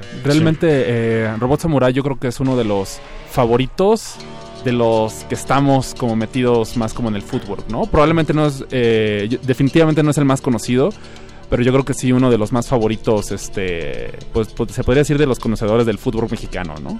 Este, sí, yo creo que muchas veces muchos de los productores, y creo yo también peco de eso, que buscamos eh, de repente igualar un sonido de footwork y ah, como para sentirnos cómodos, ¿no? Haciendo footwork y que nuestro footwork suena a footwork, ¿no? Y él es uno de los productores Robot Samurai que ah, usa, digamos, como el 160 muy a su gusto, ¿no? Y produce texturas muy diferentes a las convencionales dentro del footwork, por lo menos este, el footwork de Chicago o algo así, ¿no? Sí. De hecho, es buena firma. Ahorita que dijiste esos 160, bueno, tal vez también no vamos a aclararnos tanto en detalles, pero para también tener una referencia para que la- las personas, la audiencia que nos escucha, Claro. tengan como mayor asociación de estos 160 nos referimos a los beats per minute, ¿cierto? Que Así es. eh, podremos traducirlo a... ¿Cuál sería la manera más amistosa para que traducir como digamos este esta propiedad de este tipo de Sí, género de claro. música? 120 es la velocidad a la que late el corazón, 120 Ok. bits por minuto. ¿no? Mira, tienes el 160 BPM, ¿no? Y escuchas a DJ Rashad, y escuchas a Traxman, y escuchas a varios eh, miembros de Tech Life o de otros crews eh, Estados- de Estados Unidos, ¿no? Y entiendes que hay una que hay una referencia al baile footwork a través del 160. Que en casos, por ejemplo, de Robot Samurai que escuchamos, él tiene la genialidad, obviamente, de partirlo, ¿no? Y es como la sensación del 80 BPM. Pero también hay otras cuestiones técnicas como el partir a 120 BPM, pero no en 4 cuartos, sino en 3 octavos. 1, 2, 3, 1, 2, 3, 1, 2, 3. Y, y tocado a esa velocidad te da la sensación de 160 o genios como Traxman. eh, o sea, yo le he visto hacer eso, ¿no? Partir el track a 120 BPM con la sensación de que estás a 160, con el chan, chan, chan, chan, chan, chan, chan, que es así como ese, ese sonido como tropicaloso incluso, ¿no? O sea, suena como, como un reggaetón acelerado a veces, como el yuquetón, por ejemplo, que toma el 160 pero con el con el como con el dembow. Es- es- pasan cosas rarísimas con estos con estos tempos. Ok, entonces digamos es como una invitación a, a cortar pedazos, como agarrar pequeño, hacer como más cortos algunos pedazos entre el siguiente, la, la siguiente, no sé qué sería escala o cómo sería. Eh, sería más como pensando en el en tema rítmico. Eh, sí, en- eh, esto tal vez los bateristas lo entienden. Eh, son ilusiones, ¿no? Rítmicas. Bueno, o sea, como. Eh, de- puedes obtener el mismo resultado de, de distintas maneras y... y- Dif- diferentes medidas. Ah, Exacto, y acentuando. di- sí, bueno, es... Es, Es un juego muy Es interesante. un juego muy interesante de- del ritmo y el tempo. Sí. Eh, que creo que, por ejemplo, creo que el, el, el- ¿Cómo se llama este género? El, como 1200 micrograms. Este, como... Ah, como Psychos, ahí- Sí, como el Psycho. O sea, como eh, siento que ellos eran muy agresivos con su juego, con el tempo. y por eso creo que perdieron la atención de, la atención de muchos. Y acá no. Bueno, no sé. Eso ya es una, una cuchara muy personal. Sí. este, y muy, muy, muy mi opinión, pero... Sí, bueno, o sea, es que yo, yo, yo creo que, o sea, una de las cosas buenas del fútbol es que también eh, um, tuvo su, eh, su amanecer, digamos, en, en la época del Internet, ¿no? Entonces, si bien se había como unos patrones eh, y algunos elementos eh, como muy marcados dentro del género, el, el 160 se terminó convirtiendo como en una herramienta con la cual la gente ha hecho cosas muy padres, ¿no? De hecho, yo siento que eh, más recientemente lo que escucho de fútbol, ya después de varios años de consumir casi exclusivamente fútbol, como que de repente ya todo empieza a sonar más o menos igual, ¿no? Un poco también cansado. Y más bien yo me, he visto como más inclinado recientemente a, a escuchar unos footworks, por ejemplo, eh, digamos como el de Jaylin o Christopher Truento, eh, que ya son más experimentales, ¿no? Que si bien usan elementos eh, de BPM rítmicos y de sonidos del footwork, ya más bien están haciendo como algo bien diferente, ¿no? Por ejemplo, como también el EP Train to Warsaw, Trip to Warsaw de Surly, uff, que es este una, una joyaza eh, que combina el, el jazz con el footwork este, de una forma muy peculiar, ¿no? Sí, Polonia, ¿no? El sonido Sí, polaco. polaco. Jazz polaco, hecho... Bueno, él es este de Nueva Zelanda. ¿Eres de Nueva Zelanda? Sí, y su papá es jazzista. Ah, ok. Neozelandés. Entonces, de él ahí ha tomado esa como inspiración, ¿no? Wow. Pero fue editado en un sello polaco que también tiene eh, la marca, ¿no? Sí, De, Polish Duke. Es correcto. Eh, creo que valdría la pena escuchar un poco de más antes de, de seguir al- de pasar al siguiente tema, porque el siguiente tema creo que nos va a tomar también un momentito en desmenuzarlo. Eh, Eric, tú hiciste una investigación eh, pues que nos interesa que nos compartas Claro que sí. sobre todo lo que estamos hablando, Claro que pero, pero antes pasemos a un siguiente bloque musical. Eh, ¿Qué vamos a escuchar, camaradas? Tú, tú ya lo tienes por ahí, Eric, creo, anotado. En Está- tu- bueno, está la lista del otro lado de la cabina. Ajá. Así que Daniel sabe qué seleccionó ahí. Ok, este, estaba por ahí eh, un track, un edit que hice junto con Mónaco.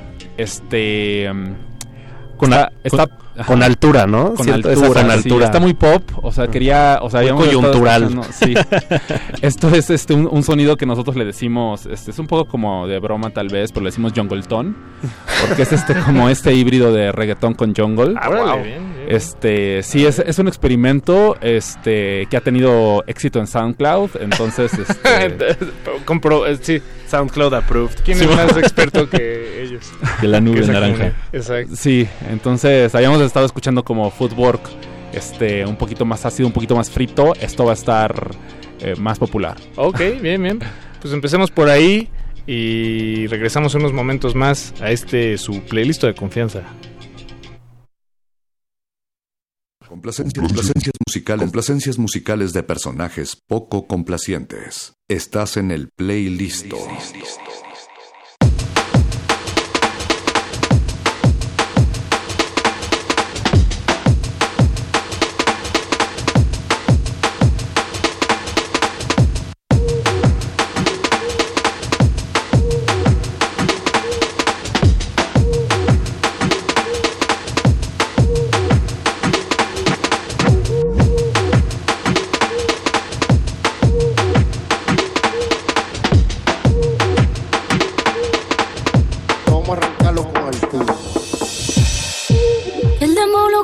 Con Honduras.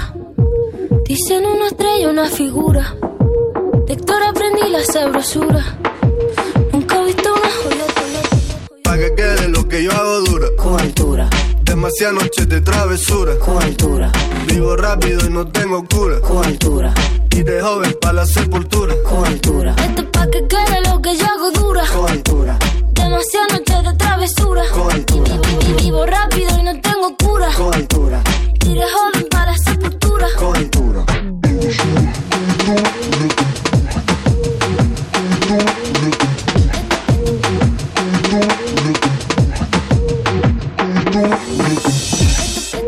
El demo lo canto con Honduras. Dicen una estrella, una figura. De Héctor aprendí la sabrosura. Nunca he visto una joya tan pura. Esto es pa' que quede lo que yo hago dura. Con altura. Demasiadas noches de travesura. Con altura. Vivo rápido y no tengo cura. Con altura. Y de joven para la sepultura.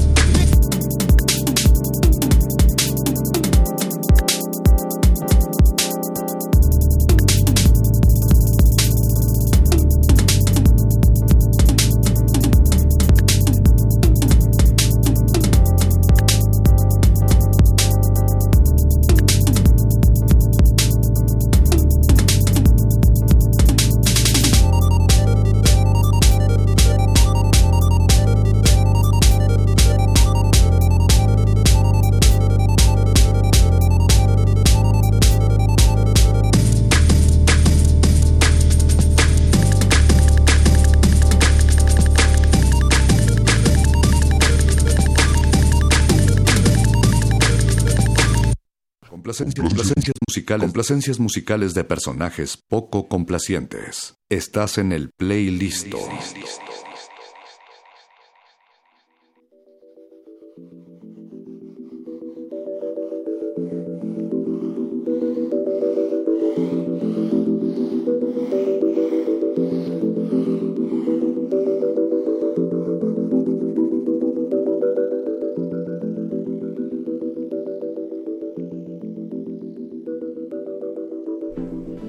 Eso que acabamos de escuchar es de Eric U.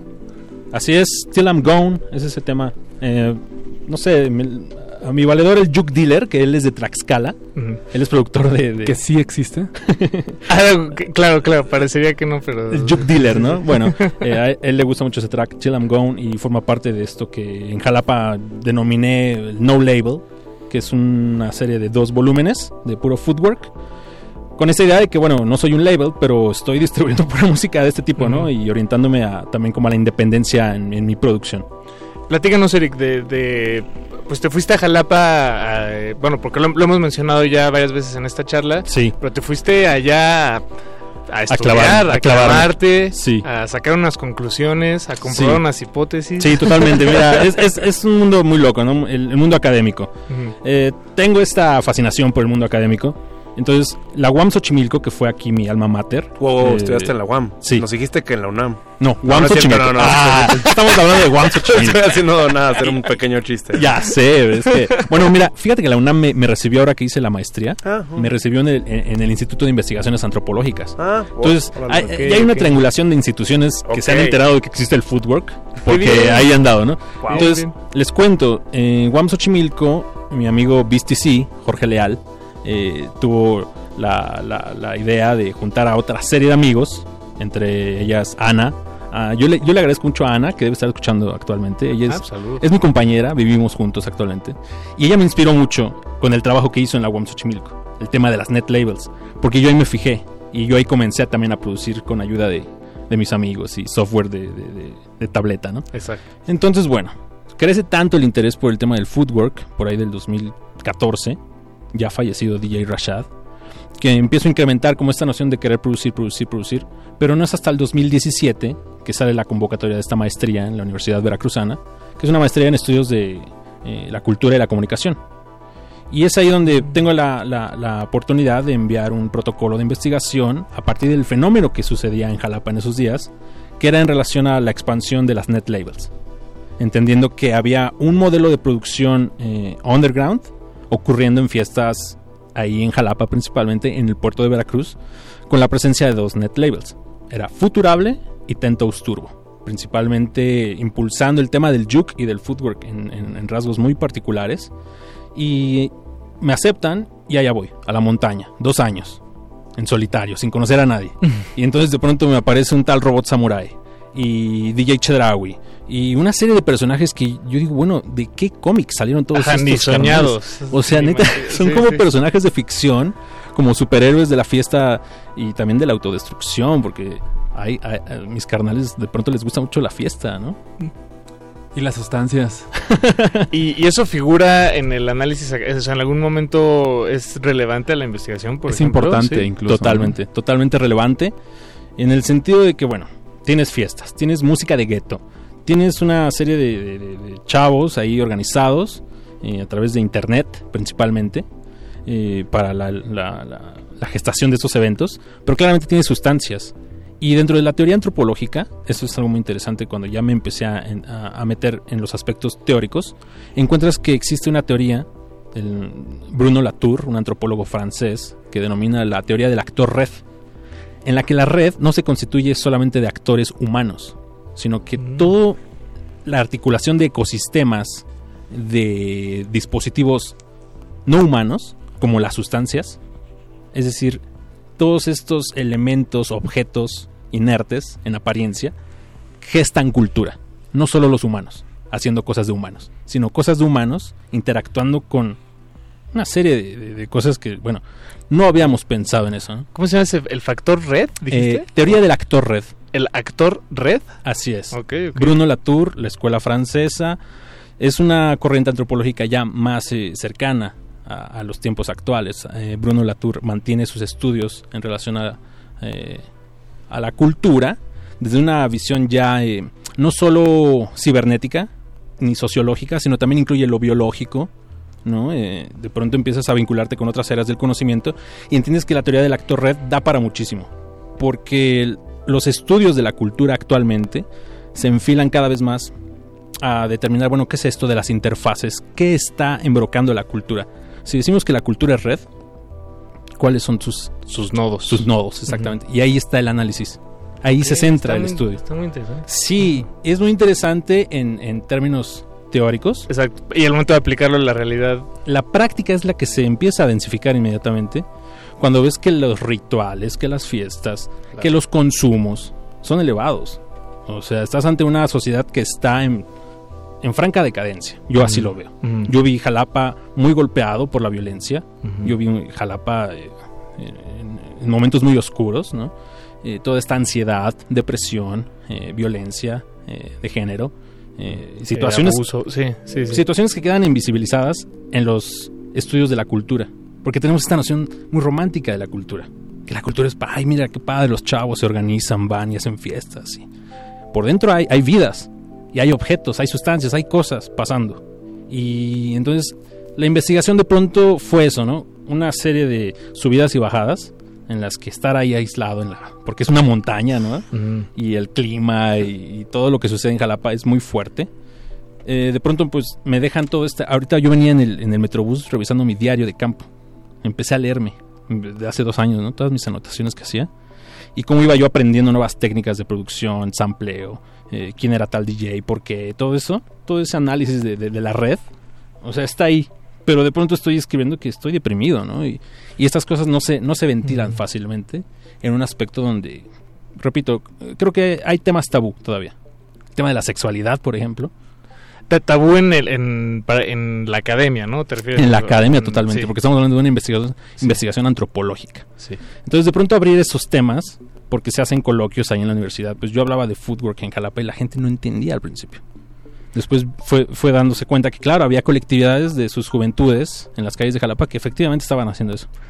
Y es que se, se vuelve interesante cuando al, al hablar de footwork, eh, vaya, no solo estás hablando de pues un género que tiene estas características, sino que estás hablando, pues más bien, estás yendo todavía más afuera, ¿no? De, de, de, de esa caja. Sí, De que, totalmente. sí, sí. O sea, no es, un, no es un papel que, que dice el footwork tiene estas características Y es así. esta es la compilación de los 10 mejores. No, Nah, no, o sea, nah, es, es, creo que es es más complejo. Mucho más complejo totalmente. Y de los resultados arrojados eh, al final de la investigación, que eh, espero presentar ahora en enero del próximo año, para finalmente titularme. Entonces, o sea, Bien, o bien, sea, bien, estoy bien. con este mundo Ánimo. así. Sí, gracias. muchas gracias. Muchas gracias. Estás en el Paco. proceso de aterrizar como Sí. los resultados, hilarlas, o sea, como las conclusiones. Exactamente. o como- Afortunadamente, Oh. Daniel, él involuntariamente eh, me, me fue eh, ayudando. Porque nos hicimos de pronto así como esta eh, mancuerna en la que entrevistamos a varios actores de, de la cultura footwork. O sea, de banda que vino de Chicago, ¿no? De pronto los DJs que vinieron a tocar a la ciudad. Tazo de Tech Life.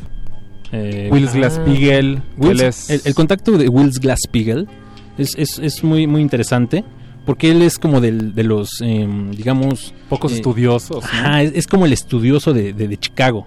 Él, él es, él- él- o sea, él es este estudioso de, de la africanidad, ¿no? De los estudios afroamericanos. Will Glass-Spiegel. Wills Glass-Spiegel.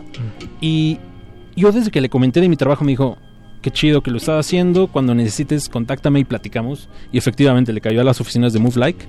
Entonces ahí entre Daniel y yo una, una conversación muy amable. Aprendimos, o al menos en lo personal puedo decir que aprendí ¿no? de, de la experiencia de, de personajes como este. Sí, estuvo Eh, fuerte, ¿no? estuvo muy agradable esa. Porque él, era- él era muy amigo de DJ Rashad. charla. Él era muy amigo de, de DJ Rashad. Por ejemplo, él ha hecho también portadas para LPs de RPBU. que es también una figura muy clásica de otra generación, una generación, digamos, como todavía más Sí. curtida. Previa a Tech Life. Previa. Sí, entonces ya estás ahí, ¿no? En, en- en las génesis del movimiento. Entonces, eh, yo le agradezco a Daniel porque a, a partir de, esa- de esos juntes hicimos buena captura de, de- de datos, ¿no? Ahí en, en las entrevistas. King Charles también. King Charles, por ejemplo, eh, él nos cuenta toda su, su historia de cómo, eh, cómo se relaciona con el Chicago Footwork. Él es, él es bailarín, ¿no? Sí. Él es uno, eh, o sea, creo que está interesante porque esas tres eh, entrevistas que hicimos este año, las tres fueron este año. Sí.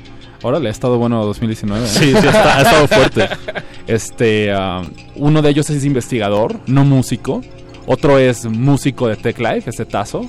Bueno, Willis Glass-Spiegel siendo eh, el investigador. Y King Charles, que es bailarín, ¿no? Entonces es como un espectro muy interesante de lo que es el fútbol, ¿no? Así es. Y bueno, recientemente la visita también de Ana Morgan. Claro, también con Anna Morgan, con A-Fruit y uh, Bell Curve. Estuvo bueno esa, esa interacción también, ¿no? Como ver el alcance de la... Yo, yo aquí encuentro una cosa, que no es una escena, 100%, más bien es, yo lo veo como una red, que es local, o sea, y es global, ¿no? Y, y el caso de Anna Morgan es muy específico, en, ella es muy especialista en ese tema como de, de darle un sentido de, de momento global, ¿no? Y, y- y entonces, bueno, todas estas entrevistas, todos los encuentros, eh, sumaron en, en relación a la, a la investigación que ahora estoy ya terminando y que bueno, eh, pretendo eh, darle una actualización al mapa, porque existen mapas, literal, ¿no? O sea, tienes el mapa de, del Juke, eh, en todas sus ramas. Como todas- organigramas. Todo el organigrama, que te- por eso es un análisis de red, ¿no? Porque estás viendo la, Sí, la- claro. la- la concatenación de todos los nodos y de pronto, ¡pup! eh, Turbo, Veracruz, ¿no? Este, o sea, entiendes que o sea, México aparece en el mapa del Juke y luego una actualización. ¿No? Donde aparece el lanzamiento de Move Like de Acid De Jukes. Acid Jukes de Juke Dealer. Sí. Ahora que hablan de red, creo que es momento de hablar de un evento que tienen porque nos quedan nada, muy poco tiempo. De acuerdo. Y justo ustedes eh, hablan mucho de los puntos de encuentro, de los espacios, junto de, jun- de estar en presencia con sus personas. Y este jueves tiene un evento en Terminal, que de hecho me llama la atención el line porque de una manera pues muy orgánica se nutrió de puras mujeres. Como invitada especial, digamos, tienen a Pereira Elsewhere, una multiinstrumentalista que nos visita, no, no sé, ella sé que está basada en Alemania. Y también tenemos... Es de London, nacida en London, pero basada en Alemania. Ah, y bueno, tienen integrantes del, del colectivo, que también está presente. Claro. Deep Linking, Deep Linking y Metagraphic, y pues también este Ruiseñor. Ruiseñor, Ujú. nuestra querida Irma ahí presente. Este jueves por ahí en Terminal a partir de las 9 de la noche. Este. ¿Cuál sería la dinámica? Vamos a estar regalando un par de Ah, pases dobles. regalos, Eso. sí, sí, sí, Eh, pues. Terminal está ahí en Bolívar, en el centro de esta ciudad, Bolívar 20. Ujú. Y pues a, las, a, las per- a quienes se pongan en contacto vía telefónica con ¿Tal este cual? programa, 5523 5412, Apache les contesta el teléfono, los anota en una lista y les damos un pase doble. Bueno, ustedes les dan a la audiencia un pase doble. Este, pues los que se animen, mayores de edad, eso sí, hay que decirlo. Es importante, tienes que Eh. tener tu, bueno, tu identificación que te valide como un adulto ante la sociedad. correcto, es Sí. correcto. Eh, repetimos el teléfono y nos despedimos con un último tema. eh, ¿De Deep Linking? El de Deep Linking, Sí. vamos a escuchar.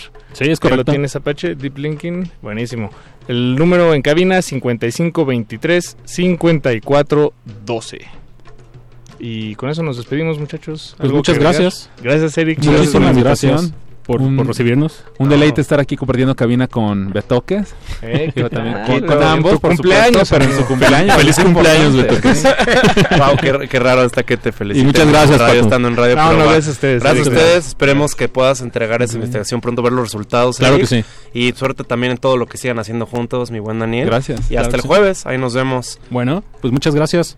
Eh, gracias a ustedes. Ya están sonando los teléfonos. Qué gusto, muchas gracias. 5523 5412. Nos despedimos. Resistencia modulada. Buenas noches. Gracias. Gracias, Chucho. Gracias, Apache.